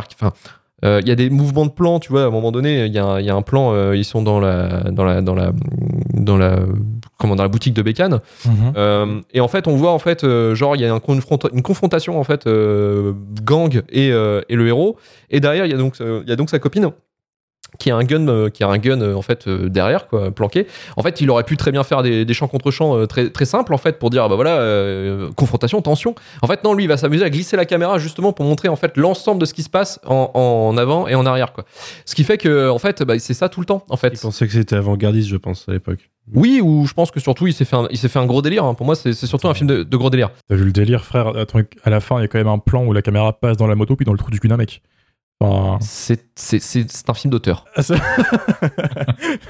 Parce qu'en plus, il s'est inspiré donc de Soy Arc, mais aussi de Sam Raimi, euh, euh, notamment pour, pour Evil Dead. En fait, c'est euh, en gros, il faut comprendre le, Torque, c'est un peu le, le Evil Dead du film de moto, dans, dans la façon dont c'est un peu fou. Non. Non, mais surtout le premier. Le premier a cette énergie-là, en fait. Marvin a aussi dit que c'était le à la merveille de- des films de moto. Bon, on a tout dit. On a dit que c'était le 2001 de, le 2001 de moto. Enfin, c'était n'importe quoi. Mais en vrai, on se, on se fout tous de votre gueule. Non, mais c'est plus effectivement une question de référence et c'est plutôt du Sam Raimi et de Sawyer qu'il faut chercher en fait les, les- les codes visuels et surtout aussi de la publicité et des clips forcément parce que enfin, Joseph Kahn en sort en fait complètement. D'accord. Euh, mais en fait, ce qui est assez ouf, et c'est encore un autre paradoxe, parce que là je vous propose des paradoxes, mais attention, hein, c'est disquette de paradoxe sur disquette de paradoxe, c'est qu'il connaissait rien du tout aux motos.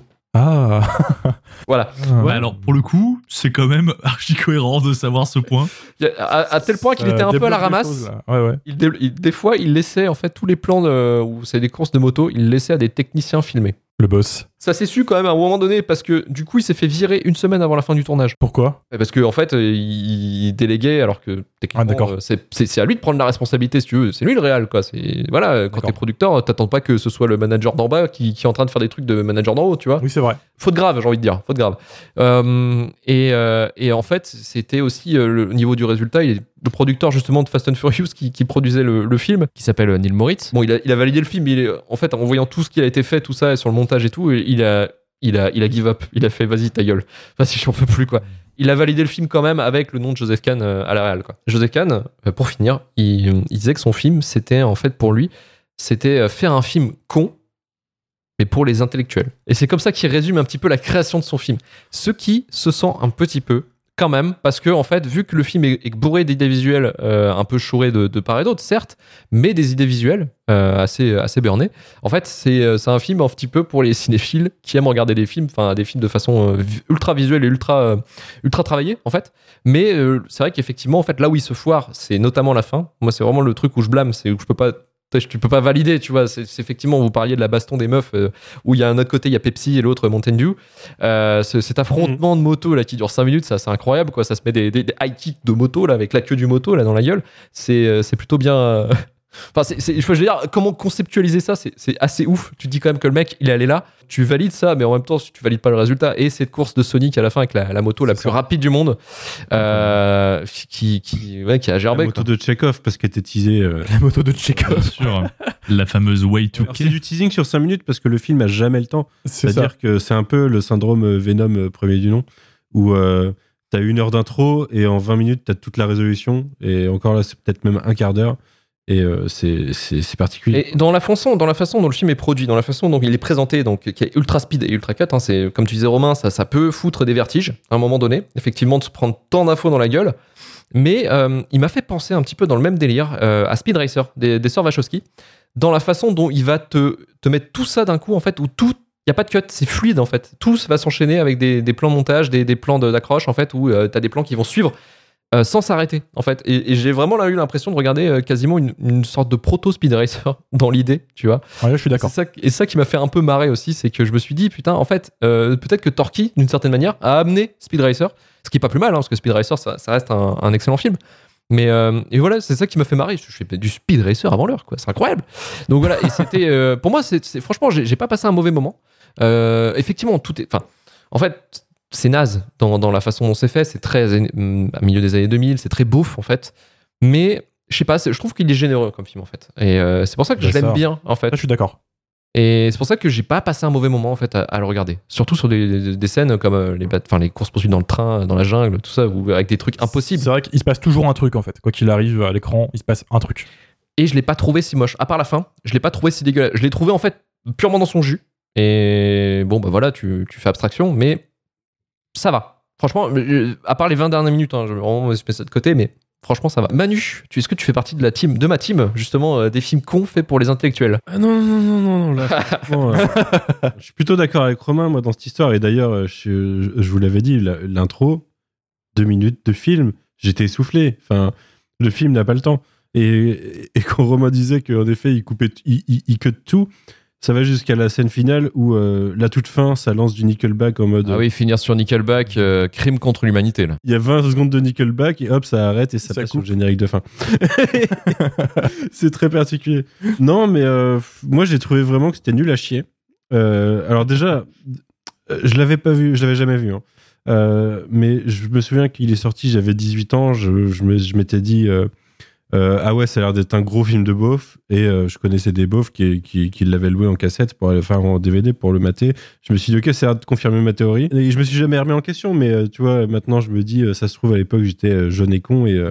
j'ai laissé passer des trucs comme ça. Et ça arrive, des fois, il y a des films que tu as laissé passer. Celui-là, j'ai bien fait. j'ai bien fait de le laisser passer parce que grosse purge, mais les acteurs, déjà, sur l'affiche, ils ont un charisme moins 7.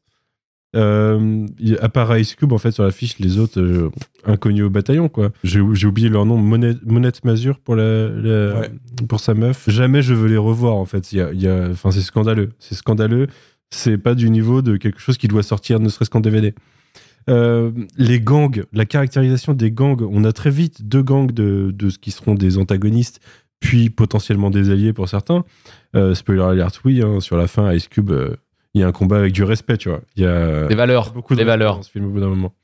Et puis les méchants, le vrai méchant, il est super méchant dès le début, tu le vois, tu dis ok, lui il est méchant, ça va être lui. Et en plus, c'est le mec de 4 dans Fast and Furious, donc comme il y a un message depuis le début du film, tu dis ok, j'ai compris.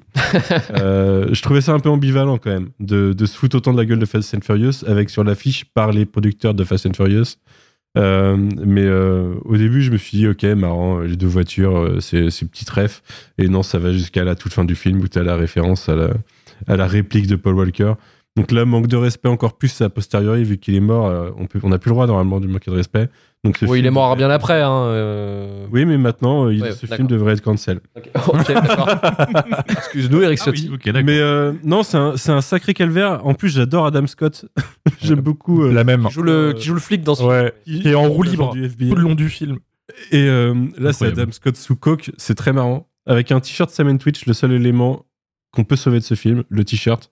Mais, euh, mais euh, son rôle, c'est du grand n'importe quoi. Et en fait, il n'y a, rien- a rien qui fonctionne dans cet univers. Même lui, quand il revient, le mec, euh, euh, t'as l'impression que, tu sais, c'est le gars, il, a quitté la ville, voilà, cinq ans auparavant en partant. En fait, on dit deux fois, non, ça fait six mois. Le mec, est juste parti six mois. T'as l'impression que la ville, elle a, elle, elle a changé, que tout le monde l'a, tout le monde l'a oublié, veut plus le revoir. Il est juste parti six mois, les gars. Ça se trouve, il a envoyé une carte postale. C'est comme si, euh, c'est comme s'il était parti euh, passer l'hiver ailleurs, quoi. Mais euh, ouais, je, je trouve, je trouve qu'il y a rien qui fonctionne en fait. Euh, je- le super méchant, ok, il est vraiment très con. Sa meuf, jouée par Jamie Presley, je crois. Mhm. Euh, à quel moment cette personne existe en fait? À quel moment on considère que la caractérisation, il y a des gens, ils sont, ils aiment les gens méchants et ils aiment être méchants et faire, et faire des trucs de méchants. Ils kiffent ça, c'est leur but ultime dans la vie. C'est pas un but de méchant. Les méchants en général. Ils aiment pisser en ligne à plus de 300 Ah oui, personnes. ouais. aussi. Meilleur plan du film. ça, Meilleur beau, plan du film, ça. Ah non, mais il y a des plans exceptionnels. On dirait des cartoons des fois quand euh, tu vois, on dirait ou on dirait taxi. Genre la moto elle passe très vite et t'as tout le gang qui tourne la tête en même temps en regardant, tu vois. T'as une vache derrière en plus, un plan sur une vache. euh, une- cinq jours après Resident Evil, j'étais pas prêt à voir une vache dans un film avec des mauvais effets spéciaux parce que c'est moitié mal incrusté en plus, c'est chelou. Parce qu'il y, a- il y a des plans qui devraient être réels et qui sont des plans incrustés. Et euh, pas mal de plans vers le début avec des trucs sur des motos parce qu'ils Mm. font des cascades, des trucs qu'ils devraient pas faire. Et du coup, euh, t'as des, des plans cadrés sur, sur les mecs où tu vois que le reste, c'est des effets spéciaux, quoi. C'est un peu ridicule. Mais euh, non, moi, je trouve qu'il n'y a rien qui va avec ce film. Et c'est toujours pas le pire qu'on a vu ce soir. Il Euh, arrive. je- Il arrive bientôt. je, je commence à me dire, c'est- pensez à l'impact psychologique de ces films sur notre semaine. Moi, j'ai très mal vécu. En plus, j'ai commencé par Ultraviolet. Ouais, franchement, euh, franchement, dur épisode. hein. Effectivement, mais on est là aussi pour ça, euh, Manu, euh, pour la découverte de nos limites. Et euh, je pense que ce soir, tu l'as peut-être atteint, je pense. Oh, euh, Je l'ai repoussé. On l'atteint à tous les épisodes ce temps-ci en fait. Oh, ça va, on a fait une balade de santé il y a deux semaines, on va pas se plaindre. Allez, Thibaut, pour finir, euh, tu vas nous dire quelques mots sur le film et peut-être aussi un, un plan qui t'a choqué, peut-être euh, dans ce film, qui pourrait- que tu pourrais, on pourrait discuter justement là-dessus euh, de, de. VFX. Bah déjà, juste pour parler dans l'ensemble du film, moi je pense que vraiment, bah avec Ultraviolet évidemment, mais là c'est qu'à l'école, euh, moi ça a été, je pense, celui où je me suis le plus emmerdé. Oh non, mais Parce qu'il putain, a- mais c'est qui ces gens, quoi? Allez. Non, mais pour le coup, je le trouve, je le trouve vraiment pour le coup catastrophique. C'est-à-dire qu'il y a un côté, donc c'est, il a tous les stigmates du réalisateur de clip qui fait son premier film. Donc c'est un clip qui dure 1h24 C'est ça et avec des- dialogues qui mm, allez, essayent maladroitement d'être écrasés au milieu et ça ne fonctionne pas du tout, c'est une catastrophe. Bon, après, j'aime bien aussi le côté de se dire, ok, d'accord, c'est un pied de nez, Fast and Furious, mais en même temps, avec un film qui, est- qui- qui a quasiment, en fin de compte, euh, les mêmes thématiques, c'est-à-dire que, ok, c'est rigolo, on fait deux, trois vannes sur une phrase de Paul Walker, on dit, les voitures, c'est nul, tout ça, mais en fin de compte, à la fin, le projet, c'est le même. hein. C'est-à-dire que c'est un film, euh, comment dire, qui est très mauvais, c'est très mal écrit, et en même temps, c'est. Alors, on disait que la Ligue des Gentlemen avait deux, trois petits passages racistes et, euh, et pour le coup sexistes. Bon, là, ça y va, euh, ça y va à fond. C'est-à-dire que je pense qu'il n'y a pas une seule femme, déjà, qui n'est pas un personnage fonction. C'est-à-dire que, genre. euh, et je Une reviens. seule femme qui est respectée dans le film déjà, je pense. Non, mais alors, déjà zéro. Ah, mais vraiment, je crois que d'ailleurs, bah, le- je, je sais plus du coup son nom dans le film, du coup, la nana du méchant, qui, je pense, à chaque fin de phrase se prend une main au cul. Oui. Mais vraiment, c'est vraiment. Et d'ailleurs, le nombre de plans, de gros plans sur des culs, vraiment, genre, c'est c'est vraiment. c'est D'ailleurs, qu'ils ils appellent ça. Et d'ailleurs, ils font toutes de belles références sur. euh, c'est pas vraiment des culs, c'est des selles de moto. Voilà, t'as pas. euh, dis donc, t'as pas encore fait ta selle. euh, toi, ta selle, tu l'as fait tourner. Oh, c'est vraiment fin. C'est film Euh, d'auteur. C'est- c'est- Petite, euh, petite sortie aussi raciste, de deux, trois moments, euh, qu'on saura évidemment euh, apprécier et mettre dans son époque. Mais, euh, mais pour le coup, ce film, en fait, ne tient juste pas du tout la route, mais en même temps, je trouve ça presque malvenu. Enfin, je veux dire, si pour le coup, il a vraiment dit euh, ce côté de moi, je fais un film idiot pour euh, les gens qui aiment se pignoler sur le cinéma. Non, vraiment, non, s'il vous plaît, quoi. En fait, c'est être bloqué. Enfin, moi, je l'ai vraiment vécu comme être bloqué dans un clip très long d'une musique que j'aime pas, en fait. C'est-à-dire, genre, euh, on te force à te dire, non, non, mais mec, regarde ce clip, il est incroyable. Sauf que Et le son augmente petit à petit. le son, le clip se dilate dans le temps. Ouais, c'est un album concept, quoi, en fait. C'est même plus un clip. hein. C'est ça, voilà. Et, euh, et du coup, euh, bah, petit, petit truc qui m'a moi, quand même fait beaucoup rire. Et genre, c'est vraiment, bah, c'est, c'est. Après, évidemment, il y a forcément un peu de parodie dedans. Donc, c'est sûr que ce rasso de moto est absolument fantastique au début. C'est-à-dire, rien ne va. C'est-à-dire vraiment, genre, rien ne va. C'est-à-dire, t'as- des nanas qui ont des euh, boa constrictors, euh, seins nus sur des motos. euh, toutes les femmes sont là, vraiment quasiment entièrement à poil. Elles astiquent des motos, elles les font mousser. Enfin, t'as quand même la nana d'un des, d'un des personnages secondaires qui a quand même vraiment un tatouage sur le bras. Je crois que ça doit être genre Hippono ou Motul, enfin une marque d'huile. Enfin, vraiment, enfin, c'est vraiment, ça n'a aucun, Ah oui, aucun il y sens. a aussi des pubs, oui, c'est vrai qu'il y a des pubs à la- à- au mètre carré, quoi, c'est incroyable. Il y a des pubs au mètre carré, mais je veux dire, je- tu t'essayes de, de dépeindre un monde de fans de motards et vraiment la nana qui a carrément des sponsors tatoués sur le bras pendant tout le film. Et, euh, ou même que d'ailleurs elle couche avec le type avec un casque de moto parce que vraiment la moto c'est trop chouette. C'est des passionnés, c'est des passionnés. C'est vraiment des passionnés. C'est Christy Lamillan en plus, c'est la, c'est une actrice chanteuse de, du début des années 2000. Ok. C'est la femme de Matt Pokora maintenant. Oh merde. Oh, oh Il y a du lore là ce Anecdote soir. TikTok ce soir, euh, incroyable. Tu connais pas cette anecdote C'est que Matt Pokora, quand il a commencé, il a lâché un truc genre un jour, euh, ma femme, ça sera Christy Lamillan. Et, et c'est sa femme maintenant. Oh le boss. Il a ses ambitions, lui. Incroyable. Et bah comme quoi le mauvais goût c'est un aimant. Hop, Voilà. tout qui. Parce que c'est vrai qu'il y a une esthétique un peu, effectivement, euh, clip de Matt Pokora dans les années 2000. Vrai que. en fait, maintenant, il j'y y, a une repense. esthétique, Clairement. euh, il y a vraiment une esthétique clip des années 2000 en Mhm. fait. C'est surtout, c'est vraiment surtout ça.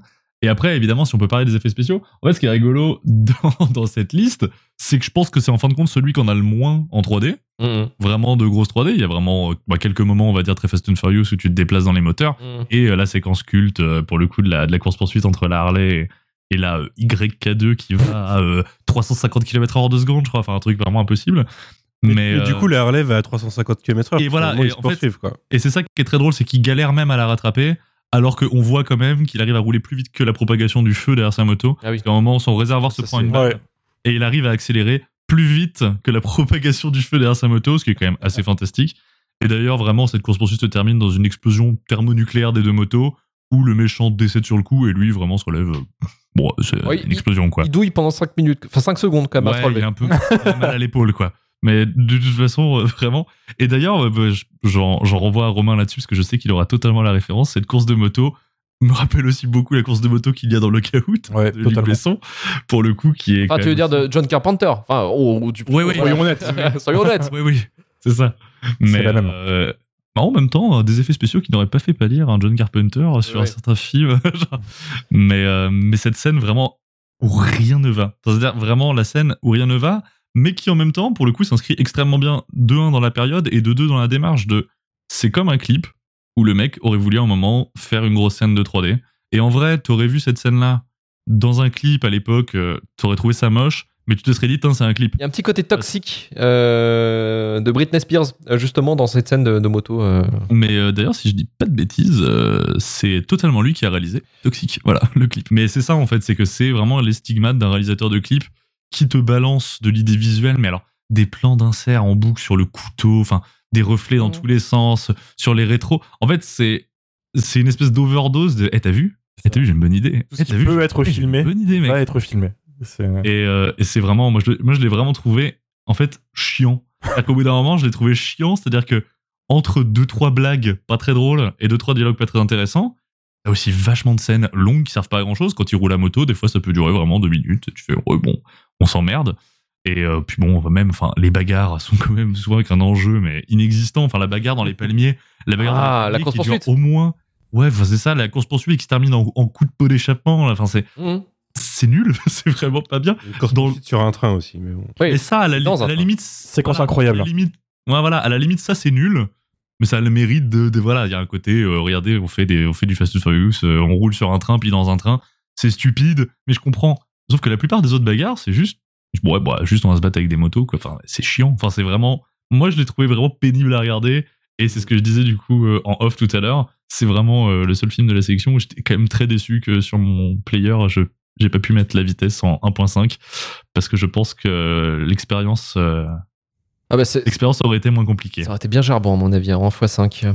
Je pense, ouais. Clairement. Il y a l'expl- l'explosion de l'entrepôt aussi, c'est magnifique. Ah bah, Ah ouais, non, mais. chose. De toute façon, scénaristiquement, tout, tout, tout, de toute façon, l'arc narratif avec le FBI, je veux même pas en parler. Je veux même pas en parler. Je, je comprends même pas pourquoi, pourquoi pas? Enfin, pff, Tout non. est fonction pour s'amuser, moi j'ai envie de dire. Et moi en tout cas, je me suis amusé. Mais je vous trouve très écrit. Et je suis déçu.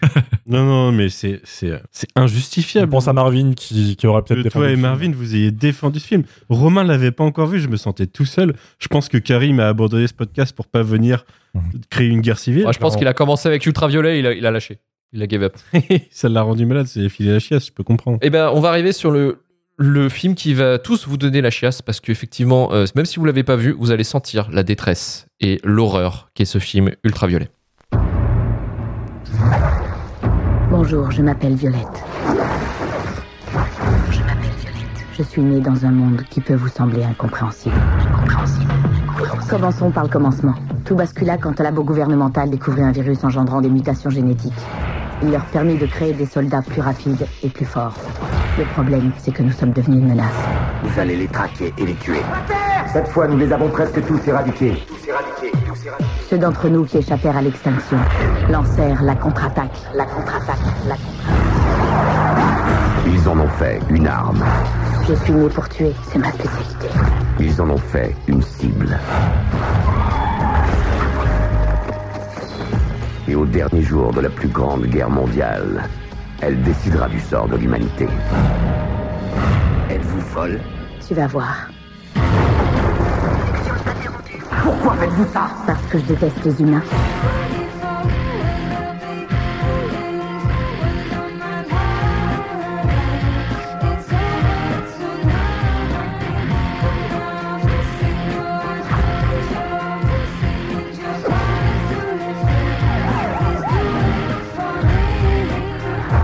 M'appelle Violette. Je suis née dans un monde qui peut vous sembler incompréhensible. Ultraviolette.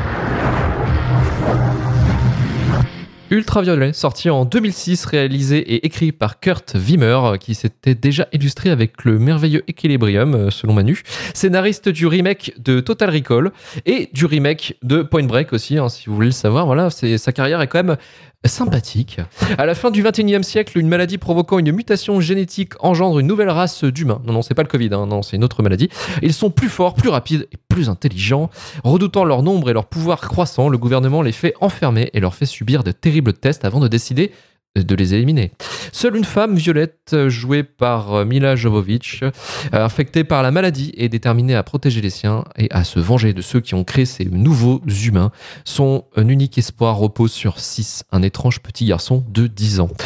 Euh, film tourné en Chine, réalisé avec l'intention de rendre hommage au comic book, au film de SF de Tron à Matrix, et en passant aussi par Gloria de John Cassavetes, qui racontait quasiment la même chose que Ultraviolet, mais en mieux. C'était l'histoire d'une femme qui protégeait un petit garçon des représailles de la mafia. Manu, est-ce que tu as kiffé ta race sur ce film Écoute, j'ai envie de te dire merci déjà. Euh, merci Thibaut aussi, parce que euh, c'est pas tous les jours qu'on a l'occasion de se poser la question est-ce que je suis pas devant le pire film que j'ai jamais vu? Et euh, pour moi, la réponse pour l'instant est oui. Oh Yes Euh, C'est dommage parce qu'à à deux, à deux mois après, mon shitlist à moi, euh, je remplaçais euh, Alien vs Predator avec ça et puis on, on était parti quoi. Mm.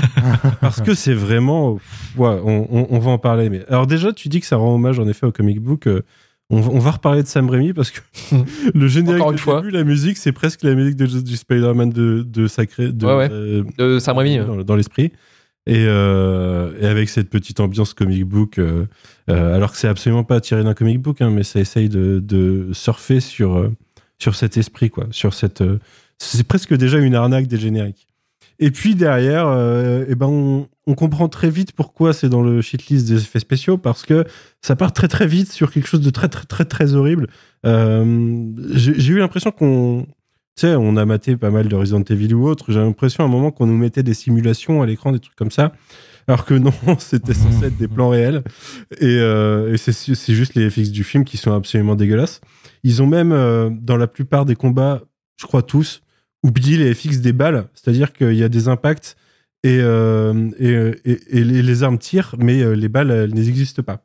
On, on ne voit rien, elles n'existent pas du tout. C'est le seul film où l'actrice principale joue moins bien que le gamin qu'elle a avec elle qui joue mal. C'est, vous savez, ce fameux gamin dans un film qui joue mal et qui fait chier, quoi. Euh, dans, une, intrigue qui reprend un peu euh, l'histoire de, enfin, l'idée de Minority Report de protéger un gamin important euh, qui est traqué par une méga corporation. Alors oui, ça reprend du Minority Report, ça reprend du Underworld, ça reprend du Resident Evil.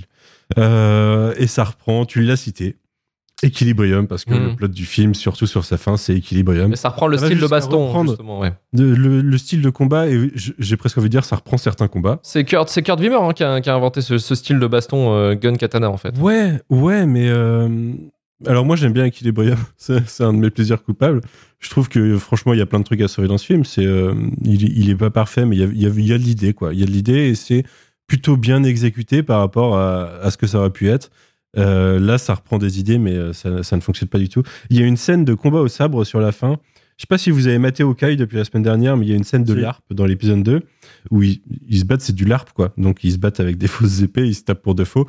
Et ben c'est c'est un meilleur combat que le combat de sabre de la fin où ils font pareil, sauf que alors en plus avec des épées des épées hyper cheloues sans que ça ait trop de sens. Il y a cette espèce de technologie de, de cacher des trucs dans le cyberespace pour faire apparaître ce que tu veux de n'importe Mm. où. Euh, assez pratique. Il y a plein de petits gadgets assez pratiques comme ça dans le film, comme la, la projection 3D. Euh, en fait, euh, à partir du moment où ils ont besoin d'un concept pour les aider scénaristiquement, la technologie existe dans leur monde, c'est plutôt pratique et pourquoi pas? Après tout, c'est un, autre monde. Mais c'est souvent très dégueulasse. Euh, franchement, j'ai rarement vu ça au niveau dégueulasse. Mais l'histoire, en plus, c'est. c'est abs- c'est absolument horrible, quoi.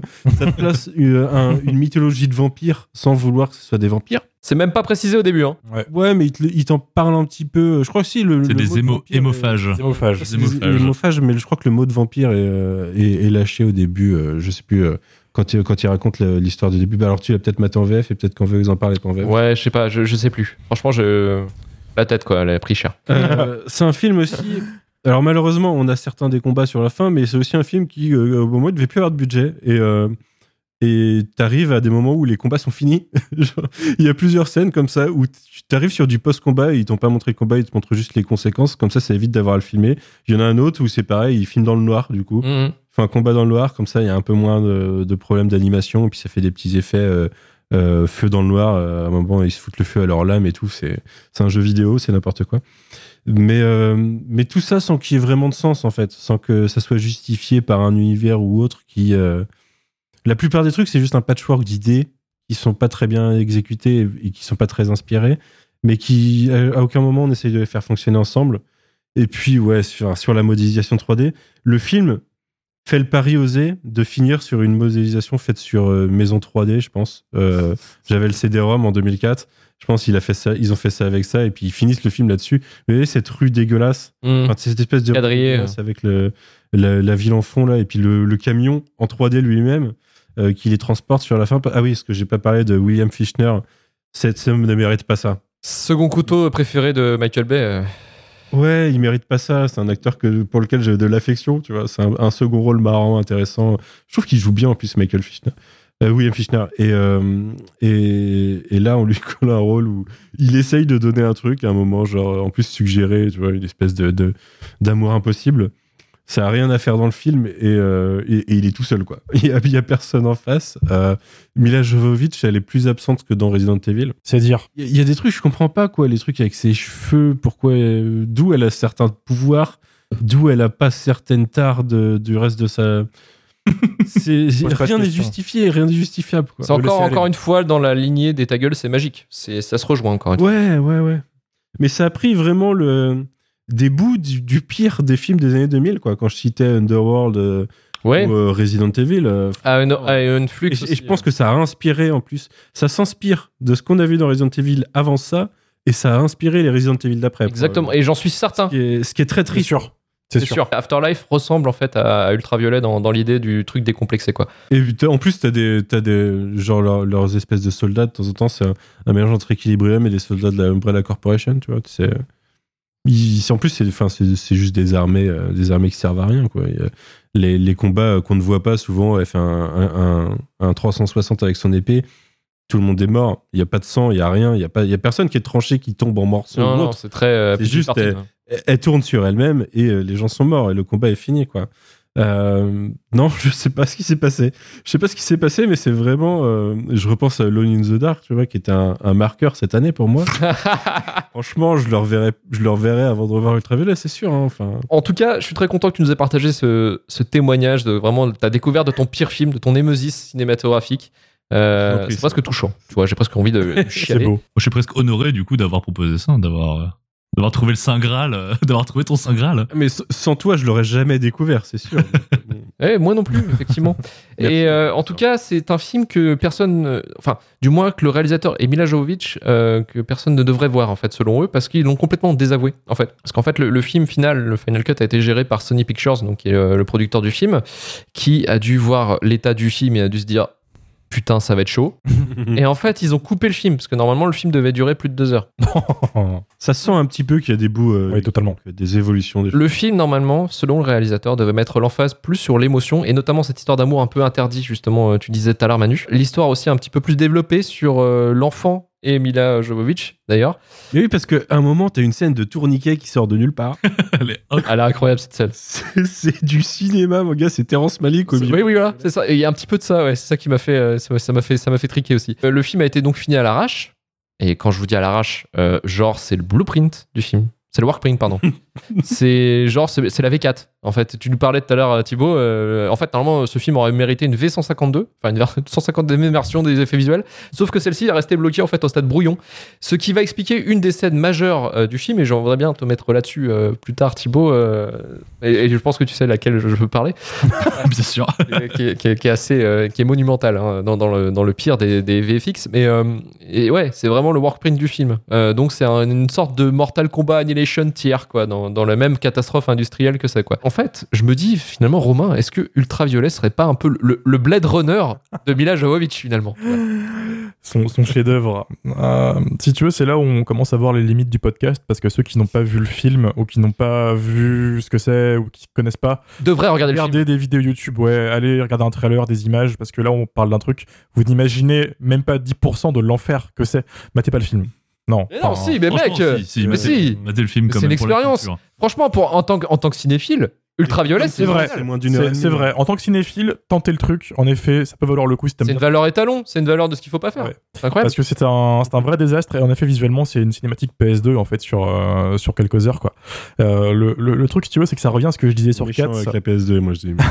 ça revient à ce que je pensais sur 4 dans le sens où on a en face de, de nos yeux, si tu veux, un truc qu'on ne devrait pas voir. C'est presque Lovecraftien en fait. C'est interdit. Dans le sens où tu mates un truc que, que l'être humain n'est pas censé comprendre. C'est une dimension parallèle, c'est un film qui vient d'une autre dimension qui est tombé dans la nôtre, où, où tout est blanc, la ville elle est toute blanche, c'est une texture toute blanche, mais vraiment, il y a rien, c'est vide. le film te l'annonce au début, il te dit que c'est un monde que tu peux pas comprendre ou un truc. Mais oui, mais c'est ça, c'est limite ils assument, tu vois, c'est l'aveu d'échec dès le début, genre tu comprendras pas frère, c'est au-dessus de toi.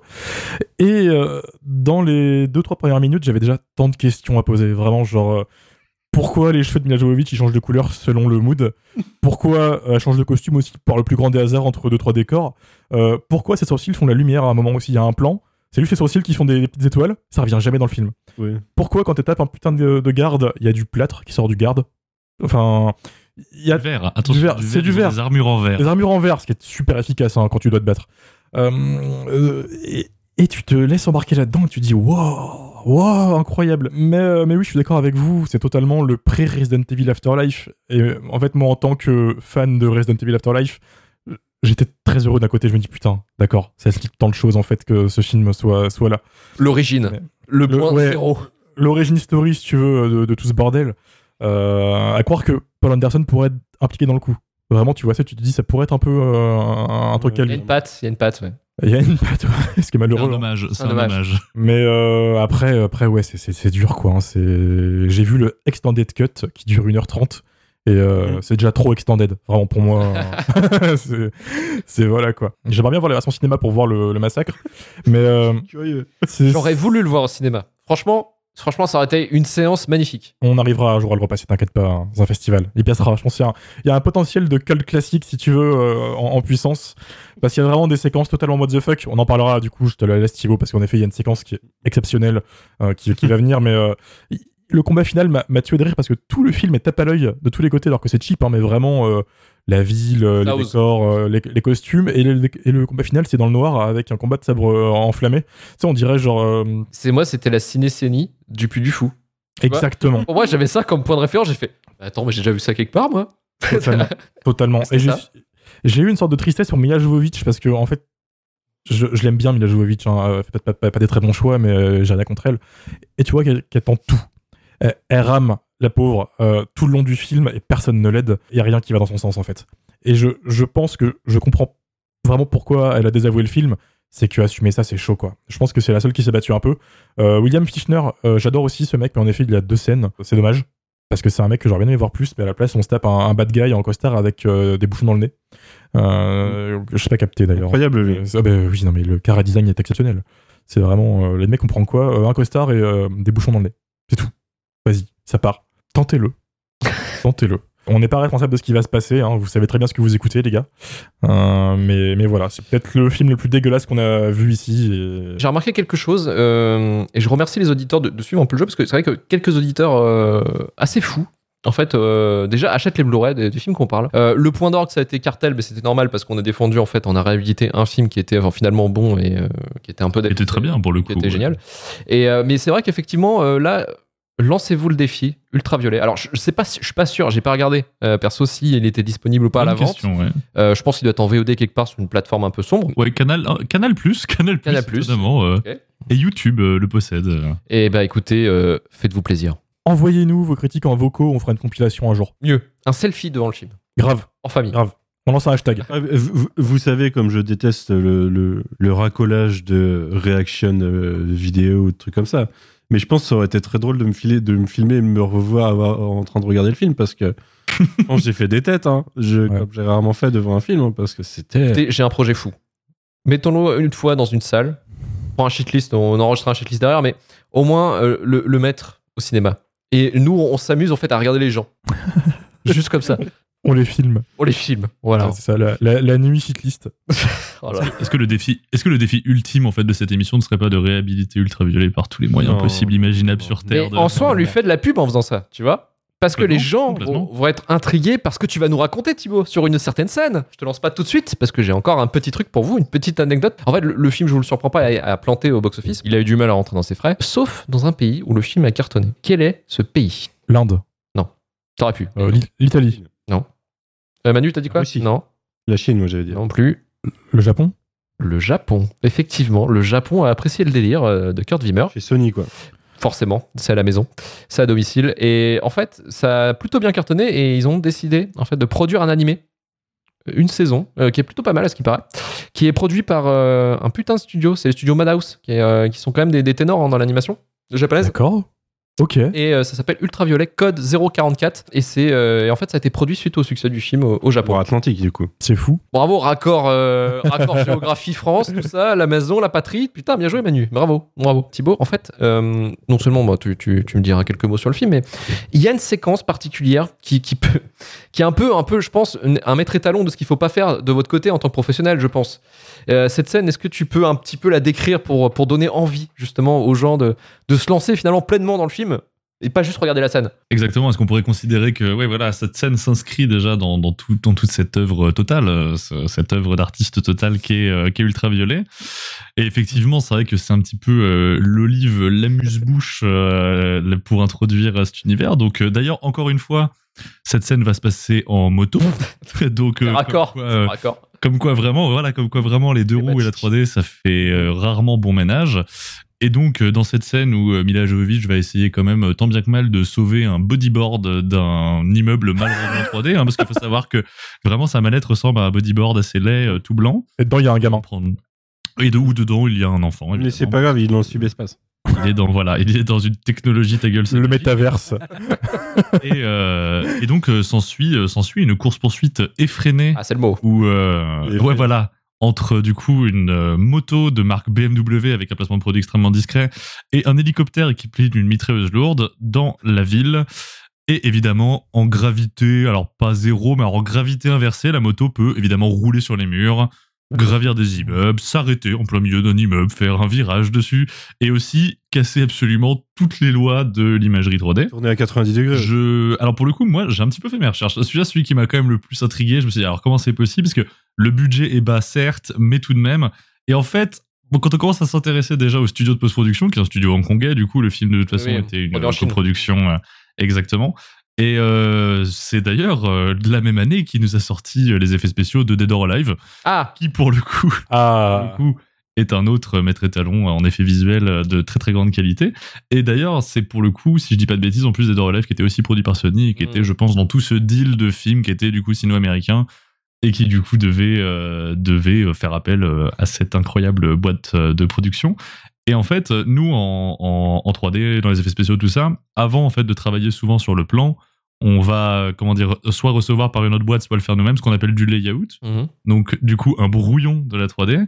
Et en fait, il faut savoir que l'intégralité d'Ultraviolet ressemble à un layout. C'est-à-dire que on dirait uniquement l'étape de pré-production de la post-prod, c'est-à-dire cette 3D vraiment faite à l'arrache. Prévisualisation un petit peu quoi. Exactement, de la prévise totalement, qui est vraiment là uniquement pour mettre à peu près cet immeuble à cet endroit-là, cette voiture à cet endroit-là, puis après, bah, si possible, travailler dessus. C'est, je pense que la seule solution, c'était vraiment une équipe de 50 personnes qui devait sortir 10 plans par jour. C'est-à-dire que je ne vois pas d'autre solution pour en arriver à un résultat pareil. Il y a peut-être un mec qui s'est loupé d'enregistrement, il a perdu la bonne sauvegarde et du coup. Ah ouais, c'est de rien franchement, franchement, c'est tout à fait possible parce que en plus, évidemment, donc euh, là, on vous tease euh, un effet visuel. euh, bah, de, vraiment, c'est une catastrophe absolue. C'est-à-dire qu'on en a rarement vu des comme ça. Mais surtout, c'est-à-dire que même dans la manière dont ça a été fait, on voit qu'il y a, en fait, c'est que de la réutilisation. C'est-à-dire que la ville, c'est peut-être deux ou trois immeubles multipliés par euh, 100, 150. Et on se dit, bah allez, ça fait un plan, c'est bon, ça passe. C'est-à-dire vraiment, personne ne verra que la ville, c'est trois bâtiments. Ce genre de choses, euh, tous les effets, ce qu'on appelait plus les FX, du coup, les effets d'explosion, les effets d'impact de balles, c'est il y en a deux pour tout le film. C'est-à-dire que toutes les explosions sera exactement la même, juste mis ailleurs. Voilà, pareil pour les impacts, il y a, une scène absolument euh, fantastique où la moto euh, gravit totalement un immeuble pendant que l'hélicoptère est en train justement de rafaler cet immeuble. Les verres qui éclatent, c'est un seul verre qui éclate multiplié par 50. Sauf que pour le coup, c'est vraiment, enfin, c'est pour ça vraiment on a cette espèce d'impression qu'on est en train de regarder en fait euh, un layout et une prévise et qu'à aucun moment, c'est-à-dire qu'on a quand même réussi à même pas travailler l'intégration. C'est-à-dire que pour le coup, le cache n'est même pas vraiment fait. Une fois sur deux, les cheveux, c'est un gros paquet carré qui a mal été découpé. C'est-à-dire que vraiment, je, je, je verrais ça en fait, genre dans, enfin, imaginons euh, au travail, je- on reçoit une séquence comme la séquence de l'hélicoptère et on reçoit ça et on se dit, ok, on, on voit ce qu'il faut faire, clairement. Maintenant, il y a six mois de travail, quoi. Bah c'est ça, ça pour le coup, j'avoue, j'ai pas, j'ai pas les, j'ai pas les détails, mais pour le coup, c'est, c'est, enfin, c'est impossible qu'il n'y ait pas eu un problème. Enfin, je- on est, on est en 2006, on n'a pas non plus un budget de fou, mais on n'a pas non plus un micro budget pour ce film.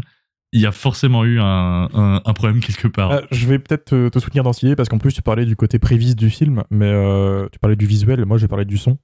Euh, il manque des, des, des sons tout le temps. Oui. Euh, Il y a un moment, il y a une baston, il y a un mec qui se prend une droite, il ouvre la bouche pour crier, il n'y a pas de bruit. Dalle. Ça donne un côté un peu David Lynch, tu vois, en mode. euh, C'était peut-être bizarre. un, peut-être un coup, un- un- peut-être un coup de poing qui a coupé le souffle. ouais, c'est ça, il n'y a, plus rien. Ah, mais il, il crie. Non, mais c'est comme les balles qui sont absentes, quoi. Oui, c'est ça. Donc clairement, moi je table sur le, le mauvais export. C'est le stagiaire, la nuit de la sortie qui fait Oh putain, merde. Et, Oh, merde. ouais, c'est ça. Ah merde, on devait mettre la V15, on a mis la V2. Bah ouais, ouais, Ouais, c'est possible. C'est possible, mais je pense que c'est tout le film qui est un peu comme ça, parce qu'en fait, euh, elle est symptomatique de tout le film. Et euh, on parlait de workprint, mais en fait, euh, je pense que c'est plus une contrainte de temps et d'argent. Euh, ou de. euh, ou je pense Sony s'est rendu compte que c'était une belle merde. Et du coup, ils se sont dit oh, non, on va pas peaufiner. Limitons les frais. Ouais, limitons les frais, je pense, et qu'ils ont dit bon allez c'est bon, ça sort comme ça, et peut-être qu'en fin de compte la moitié des artistes étaient en V2 sur leur projet, et puis ils se sont à dire ah bah c'est final, ok, bon bah let's go alors. C'est euh, possible parce que euh, je pense qu'après, en termes de, en termes de coût, ce qui coûte- devait coûter le plus cher, ou du moins le, le budget qui, qui, qui devait être alloué le plus, ça devait être peut-être les effets visuels. Ils se sont rendus compte qu'effectivement, autant arrêter les frais que prendre 6 mois de post-prod supplémentaires pour essayer de limiter les dégâts. Le film est un dégât. Le film est un hématome déjà. Donc on, on- Le film Ouais. est un dégât. Ouais, quel- voilà. sûr. Un hématome de couleur peut-être ultraviolette. Oh Euh, je... Ouais, je pense qu'on va peut-être arrêter le podcast ici parce qu'on a atteint le. Mais moi j'aurais juste un tout petit truc à rajouter, genre en vrai sur euh, pour le coup le film en lui-même. Bon voilà, je pense qu'on a quand même relativement fait le tour de scénaristiquement. Bon bah voilà, rien. ça, ça fonctionne pas, mais en même temps le film a été amputé d'une demi-heure et déjà que le film est court. et- Enfin, je veux dire, ça n'a aucun sens. Enfin, je veux dire, il y a des dialogues, les personnages apparaissent deux secondes. Enfin, vous parliez de la scène du tourniquet qui précède une scène d'action. Ça n'a aucun sens dans le montage. On sent vraiment qu'il y a des morceaux de film qui ont disparu. Mais surtout, il y a cette espèce de, de chose que je peux pas m'enlever de l'esprit, et surtout, en plus, au vu de la filmographie de Kurt Wimmer, et surtout par rapport à Equilibrium, que ce soit dans l'esthétique d'Equilibrium, tout ça, c'est mon dieu, Kurt Wimmer aurait adoré juste faire Matrix. Mm, mm. et c'est efforcé à. C'est des clins d'œil. Voilà, Equilibrium, ne serait-ce que l'affiche qui était vraiment, pour le coup, vraiment quasiment l'affiche de Matrix, et euh, toute cette esthétique un peu. Euh, un peu. c'était voilà, complètement, bah voilà, puis monochrome, machin, avec des mecs avec des lunettes de soleil, des impairs en cuir, au bout d'un moment, on avait capté la référence.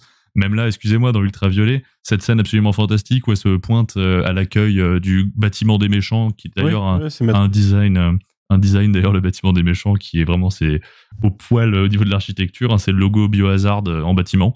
elle se retrouve du coup face, euh, face aux agents de sécurité et du coup qui lui demandent, mais attendez, vous avez des armes sur vous Et il la scanne et il y a... Bon, alors parce qu'elle peut cacher des pistolets dans le subespace de son corps, j'ai pas tout compris. Mais du coup, elle en a genre des milliers sur elle, et en vrai, on se retrouve quasiment face à une scène similaire à Matrix avec la scène où il ouvre son anorak, il a toutes ses mitrailleuses. Enfin, c'est c'est rigolo parce que c'est c'est vraiment de la gimmick un peu maladroite et ça sent pas non plus trop le clin d'œil, ça sent plus le putain, ça c'était cool, je vais faire la même. L'hommage. Ouais, c'est ça, ouais. Ouais, il y, a- il y a plus un côté où tu te dis putain, vas-y, ils ont fait ça, moi aussi je vais faire pareil. En plus, on est en, deux- en plus, on est en 2006, ça va être vachement plus beau que Matrix Reloaded. Enfin, c'est genre vraiment. C'est non. C'est vraiment, ouais, c'est vraiment une, une catastrophe. Et pour le coup, au moins, je lui, je lui offrirai ça à la différence de Torque, c'est qu'au moins celui-là, je trouve que même si c'est horrible, c'est quand même plus intéressant à mater que Torque parce que voilà, il y a, c'est un cas d'école, quoi. C'est vraiment un cas d'école et je pense qu'entre potes, c'est un peu marrant à regarder aussi. C'est tellement un plantage que ça peut être un peu marrant à Alors, regarder. T'imagines si t'es 200 dans une salle J'ai jamais maté ça du monde. Ah non. 200 dans une salle, je on se marre. c'est- On se marre. C'est l'euphorie. Moi, je pense que c'est l'euphorie, euh, 200 dans une salle. euh. Clairement. Il y, a un mo- il y a un moment, il y a des choses moralement répréhensibles que j'ai pas envie de faire, quoi. Enfin, piquer, un peu, fait- imposer cette heure et demie à, à des gens. Ah, c'est vrai que c'est, c'est vrai que je pense que tu peux prendre un procès pour imposer ultraviolet à des, à des êtres Et payer. Et payer pour ça. Ah, ouais, c'est- voilà. c'est- c'est- On a voulu. Ah, c'est droit de la d'ailleurs- soirée. Ah, Et ah oui. Et d'ailleurs, pour coller, euh, pour coller aussi toujours à l'imagerie euh, années 2000 et Torque, ça y va encore, évidemment, sur euh, du bon gros sexisme à gogo, et puis Des vraiment culs. des plans sur les fesses. Des. Des plans sur les fesses de Mila Jovovich. Dès que c'est possible de faire un plan sur les fesses de Mila Jovovich. D'ailleurs, il y a vraiment cette scène quand même qui est lunaire, où ils lui font faire une batterie d'examen médical pour prouver son identité. Oui, ah ouais, la poêle. Que par contre, pour passer, ouais, mais par contre, pour passer, non, non, elle est justement pas à poil pendant tous les examens médicaux. Par contre, pour passer la porte, faut qu'elle se mette toute nue parce qu'on sait pas au cas où elle aurait des trucs sur elle. Enfin, pff, Elle oui, bon. ses vêtements juste après. C'est un petit côté auteur parce qu'il y a ça dans Dead or Alive aussi. Enfin, c'est pas Kurt Wimmer, mais c'est la Oui, même euh, boîte. Complètement. Ils font ça un Ouais, petit ah, peu aussi complètement. dans, dans Dead or Dead Alive. or Alive, euh, D'ailleurs, De- Dead or Alive, il y a Jamie Presley qui est dans Torque. Et euh, Devon Aoki, je crois, qui est dans Fast and Furious. Les grands, les grands esprits se rencontrent. Là, on a une thématique, quoi. Peut-être prochainement euh, Dead or Alive, euh, Manu. Peut-être, hein, à un moment donné. C'est- je l'ai déjà vu et je peux te dire que c'est moins mauvais qu'Ultraviolet.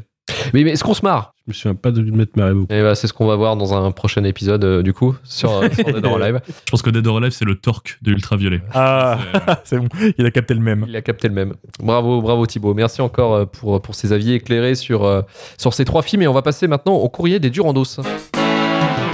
Arrivé à la fin du film, j'ai senti un truc et sur ma joue. Je me suis demandé ce que c'était.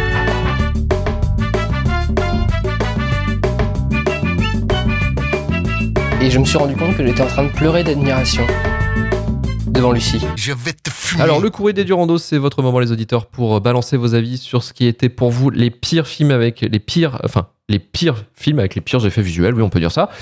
Euh, On va commencer avec Daniel Duck qui nous dit euh, Vidoc, euh, Highlander 5 et Piranha 3D aussi de Alexandra Ala. Est-ce que vous êtes plutôt d'accord euh, Thibaut, t'as un doigt levé? Moi, je suis pas d'accord pour Piranha 3D. Alors, dis-nous tout. Je suis pas d'accord pour Piranha 3D. Je trouve que Piranha 3D a une, euh, une chier de défaut, mais que pour le coup, euh, ça tenait vachement la route quand c'est sorti au suis grave cinéma. d'accord. Et, Mmh, pareil. et que, et que pour le coup, moi, je- non, franchement, c'était quand même, c'était même plutôt bourrin euh, pour l'époque sur pas mal de trucs. Effectivement, ça a super mal vieilli. Je suis d'accord que c'est très dur à regarder aujourd'hui, mais à l'époque, c'était quand même assez ok. Alors, je- juste voilà. pour l'anecdote, euh, TikTok, pour Piranha 3D, il faut savoir qu'un mois avant la sortie du film, il n'y avait pas de Piranha dans le film. Parce que la boîte que euh, Harvey Weinstein avait engagée pour faire les VFX bossait pas. Donc, ils ont fait les plans pour le trailer.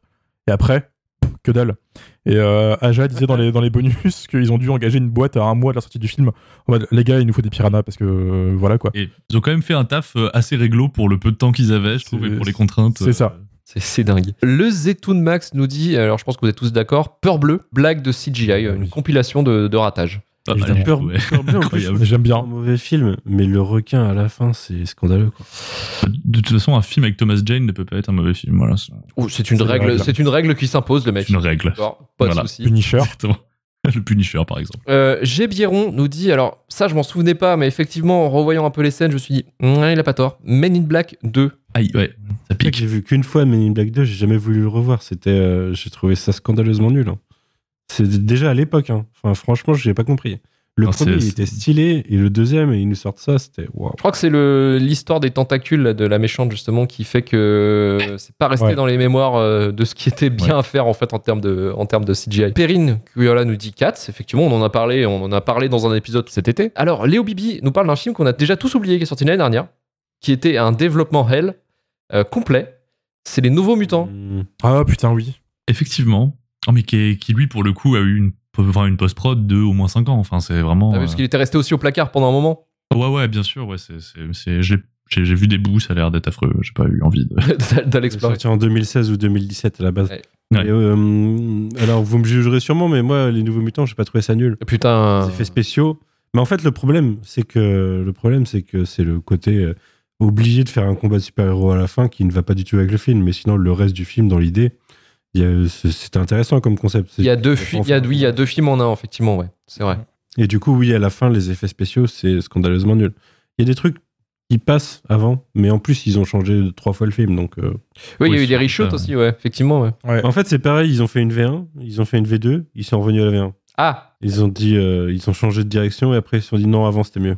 De toute façon, de toute façon ça, ça se voyait, genre, les, les- comment dire, à l'époque où les premiers trailers sont sortis, où vraiment euh, Maisie Williams, l'actrice qui joue Arya Stark dans Game of Thrones, avait vraiment, genre, euh, je sais pas, 17 ans, puis vraiment, elle était vraiment beaucoup plus vieille. Le film, il est sorti, elle avait vraiment 17 ans. Tu fais, oui, bon. Max Pilgrim nous dit euh, Matrix 2, la scène des multi-néo.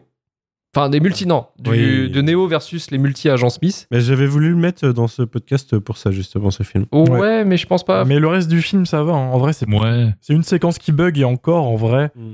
Bah, elle fait jeu vidéo, mais euh, pour l'époque, je trouve que c'est pas si dégueulasse que ça. ça rentre dans le délire de Matrix. C'est c'est pas, c'est pas, c'est pas forcément parfait, ça a mal vieilli certes, mais je trouve qu'en fait, quand tu dans, dans, dans un délire de- de- d'environnement virtuel, Bah, en fait, euh, ça, ça a du sens. Enfin, hein, ils ont. Ouais. C'est plutôt, c'est plutôt logique. Alors, un truc dégueulasse, et effectivement, ça, ça, ça, ça me, ça m'offusque de plus haut point, mais c'est le révisionnisme de Star Wars. Effectivement, euh, George Lucas, quand il fait ses rééditions de, de ses premiers films, Oui.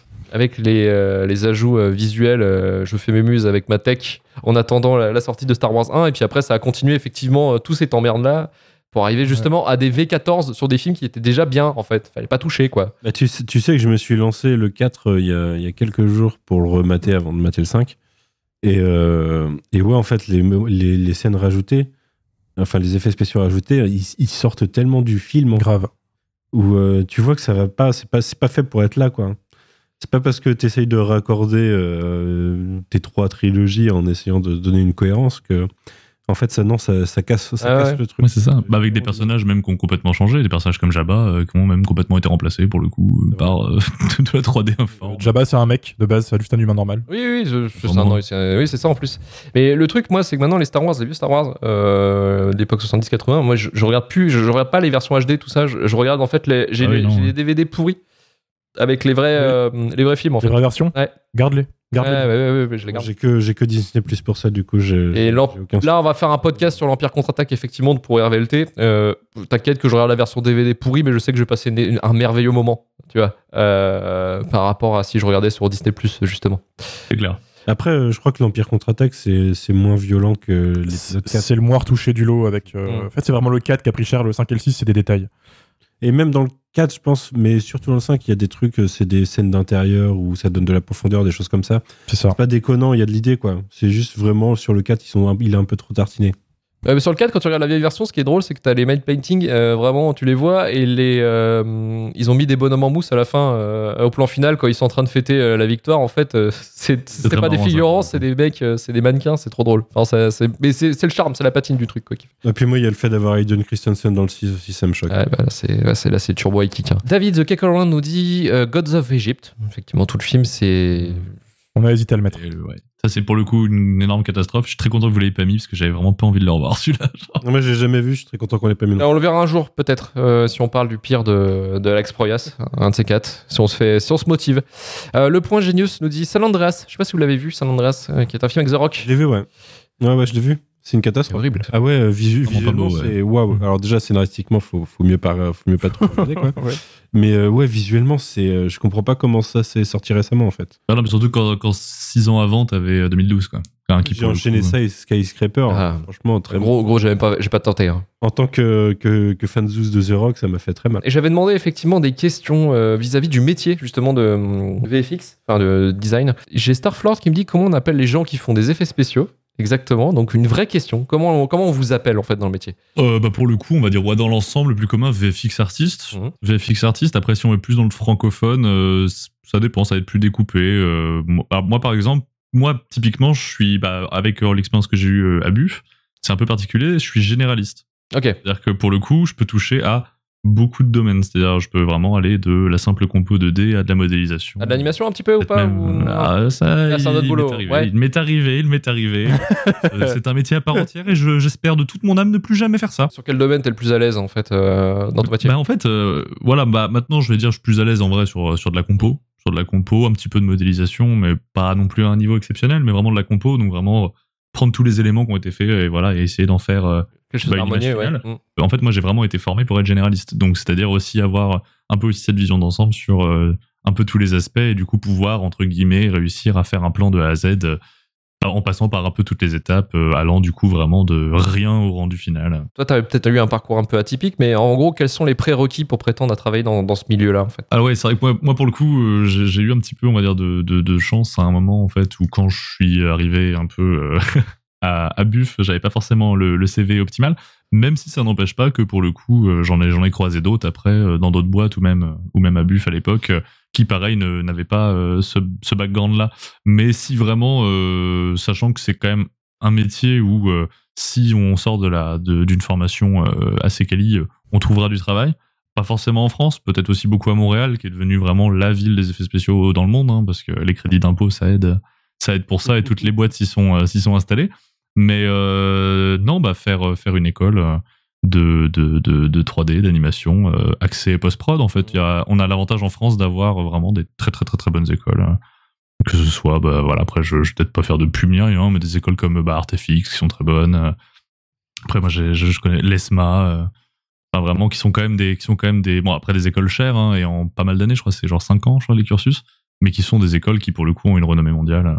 Et au moins, t'es sûr de trouver du boulot peut-être derrière, en fait. euh. Ah, c'est, ouais, pour le coup, si vraiment, enfin, voilà, enfin, je sais que moi, 90% des gens que j'ai croisés dans le milieu là sortaient de formations spécialisées. Est-ce que tu peux te dire que t'es chanceux de bosser en France? Parce que c'est vrai qu'aussi, je pense qu'il faut partir peut-être si tu veux te faire de l'expérience euh, facilement. euh, il faut bouger, quoi. Bah en fait, ce sera pas forcément. En fait, je- en fait, en France, il y a du travail. C'est plus en fait sur euh, sur quoi en fait tu tu veux travailler. En fait, c'est vrai que pour le coup, bah, à, Buff, j'ai eu la chance de en fait Buff a encore cette espèce de renommée internationale en fait, ce qui fait que bah c'est une très vieille boîte d'effets spéciaux, c'est une des premières. Oui, qui est prestigieuse et qui avait été montée en milieu des années 80 par, euh, par Pierre Buffin, justement, d'où le nom.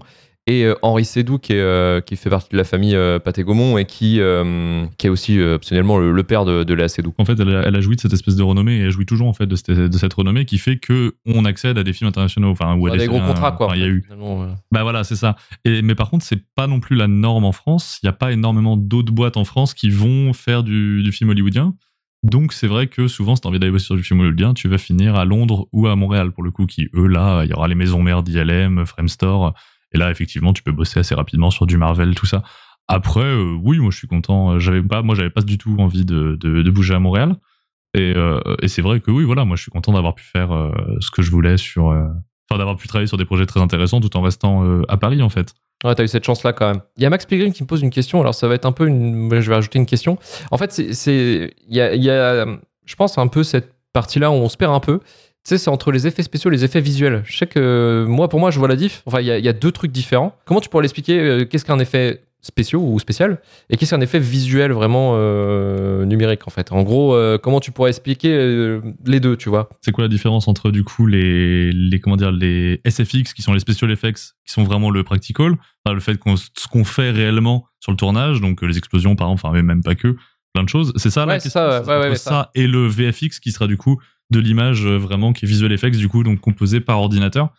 Euh, bah en vrai euh, c'est je dirais que c'est un comment dire c'est un truc qui tend à enfin ça évolue en fait beaucoup en fait ça dépend énormément aussi du budget c'est-à-dire que puis de l'école enfin c'est-à-dire qu'il y a des gens qui qui au- autant vont te dire bah regardez euh, voilà regarde Alien regarde regarde tous ces films qui euh, étaient quasiment que en SFX Mm. euh, ils ont pas vieilli c'est incroyable et Putain, tout c'est du dur, ça se touche là, mon gars. bah non, c'est vrai que pour le coup, il y, a, y a des choses qui effectivement vieillissent euh, vachement moins euh, que pour, pour le coup que, que de la 3D. Mais, euh, mais après, tu regardes aussi des films euh, qui ont des budgets de fou furieux. euh, genre par exemple, je sais pas, si on prend un mec comme Fincher, Fincher pour le coup, ah, et franchement, la moitié de ses plans sont bourrés d'effets spéciaux. On le voit. Mais c'est des effets spéciaux qui sont, comment dire, la plupart du temps aussi pour cacher des choses, pour améliorer la réalité. C'est-à-dire, c'est des trucs qu'on appelle souvent des, des effets invisibles. Mais genre, c'est en vrai, on va pas se mentir, même sur les, les projets sur lesquels j'ai travaillé, c'est une grosse partie du travail. Effacer des câbles, effacer des doublures, effacer, euh, enfin, genre, euh, mettre le visage de l'acteur sur la, la doublure cascade. Enfin, c'est beaucoup de choses qui, à la fin, toi, en tant que spectateur, quand tu regardes l'image finale, t'es censé te dire, ok, ils ont fait ça en vrai. Tu vois, c'est-à-dire, évidemment, un, un Thanos euh, qui fait la bagarre contre Spider-Man, à aucun moment tu vas te dire, oui, d'accord, bon, il y avait Thanos, il était là, et il a bagarré Spider-Man. Mais là, c'est plus, euh, il y a aussi ce côté-là aussi qu'on on en parle moins parce que c'est moins impressionnant, quoi. Enfin, c'est très commun. C'est-à-dire qu'il y a, à l'heure actuelle, très, très, très, très peu de films qui passent pas par au moins une case post-prod de, mais que ce soit des trucs tout simples, hein, même euh, à, à maigrir un peu un acteur, euh, lui enlever des défauts de peau qu'on n'a pas pu enlever en maquillage, enfin vraiment, euh, ou euh, t'es en train de faire un film un peu d'époque, euh, mais pas forcément très lointain, genre t'es en train de faire un film des 70, bah, effacer cette euh, Peugeot 206 euh, qui vraiment euh, a fui à la vigilance euh, des gens qui faisaient le tournage. En fait, c'est beaucoup de petites choses. Gobelet Starbucks. Oui, ouais. Ah, exactement, c'est ça. Et du coup, bah, en plus, c'est rigolo parce qu'il y, a les- il y a les gens qui vont après regarder à droite à gauche. euh, typiquement, le gobelet Starbucks, enfin, je veux dire, en tant, que, enfin, en, tant- en tant que graphiste, je sais combien de temps ça prend à enlever sur un plan. C'est juste que vraiment, s'il est là, c'est qu'il n'a pas été vu. Ou alors, vraiment, il a été vu plus tard. Ils ont dit, bon, bah, vas-y, tant pis, hein, mais c'est. Pas des choses compliquées à faire, mais c'est juste que voilà. Quoi, Ils l'ont pas vu. Oui, oui. Ouais. Moi, alors, je pense au bout d'un moment, c'est, je pense la boîte de VFX, ils l'ont vu, ils ont dit ouais, c'est bon, on n'a pas le temps. Allez, allez, hop, on l'avait pas vu la première fois, bisous. euh. D'ailleurs, je pense qu'il y a un film à regarder pour comprendre un petit peu euh, jusqu'où les, les effets peuvent être utilisés justement pour planquer euh, pas mal de choses. C'est peut-être la, la version Workprint qui était un peu fuitée de, de X-Men Wolverine, qui est un peu, qui est un peu, je pense, moi, c'est un film que j'ai regardé comme ça en fait. Euh, la première fois que je l'ai vu, je crois que je l'ai jamais revu après. Mais vraiment, ce, ce film en work print, tu te rends compte en fait à quel point un plan mérite en fait de, bah, de, de- de- d'artiste visuel quoi. Beaucoup de Ouais. travail, ouais. Ah, bah carrément, ouais. de. Donc planquer des câbles, mettre des décors au fond, euh, Ah ouais, planquer les mecs, euh, le, le staff technique aussi, des fois qui peut être visible. Ah, bien sûr, ouais, bien sûr, mais ça, ça va vraiment. En fait, c'est une variété presque illimitée de trucs qu'on peut te demander de faire des fois, mais des fois, même toi, tu rigoles un petit peu. Enfin, tu reçois un truc, on te dit, non, mais là, le vois, là, le, le câble, et puis tu vois 4 pixels en haut d'une image d'un truc en anamorphique qui, de toute façon, tu sais qu'il y aura des bandes noires euh, Oui, oui. être crop. Tu fais, oui, bon, on va le faire, pas de problème, mais c'est complètement con, mais bon, après, je suis pas là pour. Voilà. C'est le sens, c'est le sens du détail aussi, je pense. Enfin, une certaine, faut, l'avoir, je pense aussi une certaine manière dans le boulot parce que euh, vu que tout, euh, tout, tout doit être parfait en fait. Quand on demande un client, on te demande un plan, il doit, Ah, ça, ouais. être nickel quoi. Donc euh, tu peux pas te Ouais, permettre de faire des erreurs ou des conneries quoi. Là où c'était rigolo justement en présentant quand t'as dit euh, genre artisan du VFX, mais en vrai c'est un terme que étonnamment on utilise quand même des fois même, hein, pas forcément, enfin parce que c'est vrai que des fois il y a un petit côté, euh, petit travail d'orfèvre sur un truc que tu sais très bien que le spectateur ne verra jamais parce que lui de toute façon il se posera pas la question, mais toi tu sais que tu as donné trois semaines de tes nuits et de ta vie. J'ai une question, si je peux me permettre. Il y a, un petit studio qui sort euh, 4-5 films par an euh, au ciné, qui s'appelle Marvel Studio, euh, qui, qui, moi, c'est la critique que je fais de plus en plus, c'est que ça me saoule qu'en 2020 on en soit encore là. Est-ce que cette putain d'image terne et cette absence de colorimétrie, c'est pour cacher les effets spéciaux C'est- Il y a une raison pour toi à ça Tu l'expliques euh, d'une façon ou d'une autre? Pour le coup, je l'explique, euh, je pense, euh, un peu comme Netflix avec ses productions Netflix, c'est-à-dire que tu te retrouves à avoir des... En fait, quand tu veux faire des, des univers étendus, enfin, tu te retrouves avec des cahiers des charges tellement idiots au bout d'un moment, de, de normes Ouais. à mettre dans ton film. Genre, je parlais de Netflix, que je sais que Netflix, ils ont un cahier des charges extrêmement complexe et très long sur, par exemple, quelle caméra, quel objectif utiliser. Tu fais pas ce que tu veux si tu fais un film Netflix, faut que tu répondes à des standards. Et en vrai, je pense que Marvel, avec le MCU, ils sont obligés, en fait. Genre de, de, Industriel ré- de la chose, quoi. Ouais, je pense de répondre à des standards. Et euh, moi, je sais que voilà, le dernier, moi, je, je suis pas, je les ai, je pense tous vus, mais je suis pas non plus un énorme client. Et le dernier que j'ai vu, c'est Shang-Chi, que je trouvais affreux, mais je trouve que c'est une catastrophe. Mais, euh, mais pour le coup, euh, voilà, après, je sais qu'on n'était pas d'accord avec Romain Moi non plus. mais- hein, je trouve qu'il est plutôt bien en fait. Enfin, c'est plutôt. Après, c'est- Moi, ouais. c'était, je parle visuellement. Oui, Ça, visuellement J'aime bien le film, euh, mais les, trois derniers quarts d'heure, euh, tout le, toute la partie scène, scénographie, c'est peut-être très jeu vidéo peut-être. c'est scandaleux, c'est scandaleux visuellement. Ouais, c'est, c'est, bah, et là, je te rejoins sur le côté tout est gris, tout est terne, tout est à plat. euh, mais en même temps, ça ressemble à tous les autres quasiment Marvel. Je trouve la bataille de fin de, de Endgame. direction c'est artistique pareil, en fait qui, qui- en fait qui doit Ouais, être je- raccord peut-être et c'est pour ça qu'ils ils utilisent peut-être un truc euh, plutôt neutre Euh, aussi dans Ouais, le pense, sens ouais. où ils le calculent je pense eux de leur manière aussi parce que c'est une question de rentabilité euh, pour ra- ramener le plus de gens mais par exemple si euh, quelque chose est trop coloré ou trop de trucs peut-être que ça va effrayer les gens. Ils vont se dire ah bah, ça va être un Ah, film plutôt humoristique ça va être plutôt déconne. Moi je suis plus là Ah, pour regarder un drame ou plutôt quelque chose de, de- qui, qui a de la profondeur et qui a de l'épique. Et peut-être qu'en fait Ouais. effectivement ce côté gris euh, gris bleu no- marron un petit peu souvent Ouais, ça. en fait c'est pour éviter justement peut-être que les gens décrochent et se disent putain je suis en train de regarder une comédie en fait Ouais, puis je pense que c'est aussi question, enfin c'est très culturel quand on voit des films, euh, des films chinois, on arrive souvent à un film qui est vraiment une production totalement chinoise, qui est par exemple vraiment faite pour la Chine, par rapport à un film qui va être par exemple bah, du coup sino-américain. On voit tout de suite la différence. Et bah du coup pour le coup les films chinois, ils ont aucun complexe à, à y aller par exemple à fond sur la couleur, la 3D, le glow, ça brille dans tous les sens. Et mais c'est aussi c'est un autre public et c'est une autre, enfin ils ont été habitués aussi à voir bah voilà d'autres images. Pareil pour Bollywood, pareil pour plein de cinémas. Et ouais, je pense que Marvel, ils standardisent et en même temps, ils essayent, je pense, ouais, voilà, de toucher partout, quoi. D'avoir une image qui peut théoriquement plaire au monde entier parce que voilà, c'est Marvel et qu'il faut que les films y fassent un milliard euh, à chaque fois. Donc, moi, moi, je pense que vraiment, ça souffre d'un standard où c'est quasiment pas possible de, de sortir des, des bornes, quoi. tu vois ça c'est intéressant parce que ces sujets là on les a pas souvent donc on en profite aussi Thibaut justement que, que tu sois là pour euh, poser les questions parce que c'est pas tous les jours qu'on a des artistes euh, comme toi justement dans, qui travaillent dans le cinéma mais peut-être on en revient mais un peu invisibilisé parce que effectivement des fois on calcule pas. Ouais, on calcule pas en fait le travail nécessaire qu'il y a pour, pour certains films euh, qu'on bâche en plus. Même moi hein, je, suis- je suis- je suis un mec qui va bâcher de Marvel ou les blockbusters mais, mais en soi euh, ça demande un, un- un taf énorme et euh, de plusieurs milliers de personnes qui sont derrière qu'on ne voit pas. Parce que généralement on ne voit que le cast hein, euh, qui, qui apparaît à l'écran mais on ne voit pas en fait les milliers de personnes qui bossent derrière. Et je trouvais que justement de t'inviter euh, ce soir c'était super intéressant d'avoir ton point de vue justement euh, sur ce, sur ce Ah, merci, métier là merci. Et euh, j'ai une question, une dernière question euh, de la part de Alan euh, sur Twitter qui nous dit en fait, il me pose une question qui est pas très con, euh, qui peut-être va avoir une réponse assez insolite, mais ça peut être intéressant d'avoir ton point de vue. Mais quel est l'objet, selon toi, euh, 3D qui est le plus dur à modéliser? Vraiment, le truc, peut-être un truc con en fait, qui peut être très dur en fait à, à- à modéliser. Non, bah, je- Des hommes pour chats. le coup, moi, la, la réponse, elle est tout. Non, juste un humain. c'est vraiment, euh, c'est vraiment, non, mais c'est, c'est, c'est le plus gros foirage de quasiment tous les studios qui s'y collent. Faire un humain en 3D, entièrement en 3D.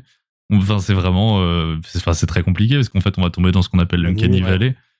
Ouais, mais en fait, on tombe dans l'Uncanny Valley très vite. De, ça a beau être très bien fait techniquement, c'est, pas vivant, quoi. c'est pas humain, quoi. C'est Donc il y, a- il y a ce côté chelou effectivement qu'on peut sentir en fait euh, de, de voir quelque chose de- d'un être synthétique qui nous ressemble mais qui a des, Ouais, je- perfec- des imperfections enfin, des, des imperfections qui nous rend en fait le, le truc un peu un peu chelou quoi un peu creepy quoi. Ouais, qui nous rend le, qui nous sort complètement. Mais c'est pour ça euh, qu'en fin de compte, il y a, euh, il y a pas mal de d'humanoïdes qui sont assez réussis. Enfin, genre voilà, par exemple, bah, Thanos c'était assez réussi quand même en 3D dans euh, hein. dans les euh, dans les Avengers parce que il est humanoïde, voilà, il a deux jambes, il a deux bras, mais bon, en vrai, il est voilà, il est violet, machin, et donc tu te dis pas, bon, ok, c'est un, c'est un, c'est un humain, quoi. Et, euh, mais vraiment, quand tu pars en full full 3D, on l'a vu récemment avec les Star Wars, ça a beau être très bien foutu techniquement, vraiment avec beaucoup de budget, c'est juste qu'il y a toujours ce truc un peu gênant. Et je pense que celui qui s'en est le plus rapproché, en tout cas dans mes souvenirs, et que j'ai vu récemment, enfin récemment non, mais c'était le Blade Runner, le dernier Blade Runner, Mm. Ouais. où pour le coup, Alors c'était la scène c'est la Là. scène où justement il y a euh, je sais plus le nom de la Rachel. ouais, de- du premier film Rachel Ouais, qui revient exactement. euh, pendant deux minutes. Et voilà, et c'est court, c'est en clair-obscur. ça planque. Et là, il y a un truc qui, il y a un truc qui fonctionne, et c'est pareil. Ça fonctionne au premier visionnage. Faut faut pas non plus le regarder en boucle, parce que là, tu vas commencer à voir les. On va pas faire pause non plus. voilà, c'est ça. Mais j'avais, j'avais pour le coup, je me souviens, et même on en avait parlé après nous, pas mal entre nous au boulot et tout ça, assez impressionné quand même du taf euh, qu'ils avaient pu faire là-dessus. Et c'est pareil, si on regarde dans les détails derrière, c'est, c'est un plan de 25 secondes qui a pris euh, 8 mois et demi euh, ou 9 mois. Genre, parce ouf. que vraiment, c'est un taf de, c'est un taf de malade. Et en fait, ce qui est drôle, c'est que c'est presque pas, en fin de compte, euh, la texture ou le look de la personne qui sera le plus dur à faire, c'est animer. Et rendre vivant quelque chose qui est pas, euh, qui, est- qui ressemble à un humain, mais qui est pas un humain. Je pense que c'est vraiment un des Après trucs ils l'ont les ils plus durs à l'heure ont, ils ont actuelle. une base ils ont une Ils ont doublure des bases, Ils quoi. avaient une doublure ouais. Ouais, ouais. Mais bon, euh, après, après des doublures, des fois, ça peut avoir des foirades. On l'a vu la fin de Rogue One, par exemple, avec Leia. Euh, même si techniquement, ça reste impressionnant. Waouh, le voir au cinéma, t'es. Ah putain, mais même Ouais, Tarkin, c'est. Tarkin, c'est pareil. Ouais, mais Et ça, même ça, dans- ça- voilà, ça dans- s'améliore en One. continu, ce genre de techno, je trouve. Tarkin, Et le- c'est pareil, il fait très 3D. euh. Moi, j'avais trouvé aussi que dans Mandalorian, pour le coup, c'était pas archi réussi pour Luke. euh, si... Mm. Ouais. Il y a toujours un côté un peu poupée de cire, personne pas vraiment présente. Enfin, Le regard est vide tout le temps. Ouais, y a pas voilà, c'est ça. Les, les trucs euh, qui, pour moi, fonctionnent de mieux en mieux, c'est les rajeunissements. Je Oui. trouve qu'on commence à arriver sur des trucs où, euh, franchement, c'est solide, quoi. C'est encore casse-gueule. Euh, Marvel s'en sort très très bien, à part pour Iron Man dans Civil War où il est dégueulasse. Ouais. Mais euh, t'en as deux ou trois qui que, fonctionnent ouais. très très bien. Samuel L. Jackson sur Captain Marvel ou euh, Oui, j'avoue, c'était pas mal, ouais. C'est juste, faut Mais- pas le voir en mouvement. Parce que Samuel Jackson, c'est compliqué. hein. Samuel Jackson dans Captain Marvel, il est bien fait. Par contre, tu vois qu'il a 72 ans au niveau du, du corps, quoi. Pareil, bah, on parlait d'Irishman là. Euh, il est rajeuni, hein, Robert De Niro. euh, tu le vois tabasser un mec par terre. Bon, Oui, Tu vois- il tu vois son âge. voilà. c'est la limite du Ouais, truc en fait. Après, c'est encore un problème de. Bah, tu sais que. Enfin, il bouge pas pareil. Et du coup, Ouais. tu Mais sais il bouge que comme une pas personne naturel. âgée, en fait. C'est c'est ça, c'est la limite de ce procédé en fait. C'est ça qui est con. Là où, euh, ouais, je pense que bah, la, la scène du rajeunissement de Raquel Weisz dans Black Widow, c'est globalement statique. Enfin, tu la vois un petit peu jeune. C'est Ça, ça. fonctionne super bien parce qu'elle a pas grand chose à faire en fait. Bah, De toute façon, elle a pas beaucoup vieilli en plus. Donc ça passe bien, tu vois. Ils ont juste euh, quelques rides à enlever et, et ça va. Ça c'est Rachel aussi, c'est. Voilà. En tout cas, merci pour cette, euh, pour cette discussion qui était plutôt enrichissante. Merci encore, euh, Thibaut. Merci beaucoup. On va finir avec cette question fatidique. Quel a été le pire film de cette sélection? Et je vous juge très très fort, tous. Mais je l'ai déjà dit, moi, c'est ultraviolet. Tu sais très bien ce que ça va être, mec. Est-ce que je suis obligé de l'entendre? Tu vas l'entendre. Vas-y. Tu nous as forcé à le regarder. On va te le dire. C'est Torque. Putain, Voilà. bâtard.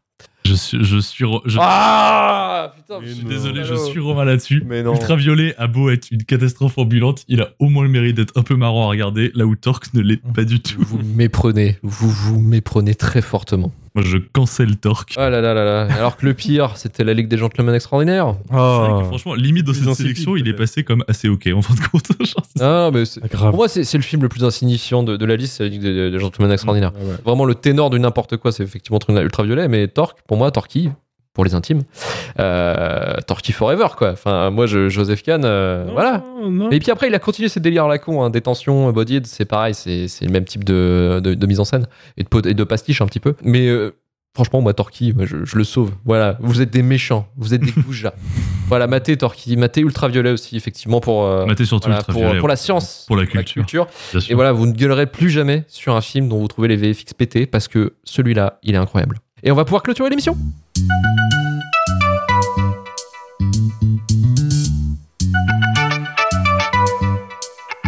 Merci Romain, merci Manu et merci encore à notre invité Thibaut. Merci. Euh, Retrouvez-nous bientôt pour un nouveau numéro pour vous parler du pire du cinéma. shitlistpodcast.gmail.com pour le SAV. Rejoignez-nous sur Twitter et Instagram, 5 étoiles sur Apple Podcast et Podcast Addict et proposez aussi votre shitlist en commentaire. Retourvoiturefus.com pour retrouver tous les épisodes de shitlist RVLT et du début de la fin. Partagez un maximum le podcast si cela vous a plu. À dans deux semaines. Allez, ciao. Salut. Au revoir. Salut.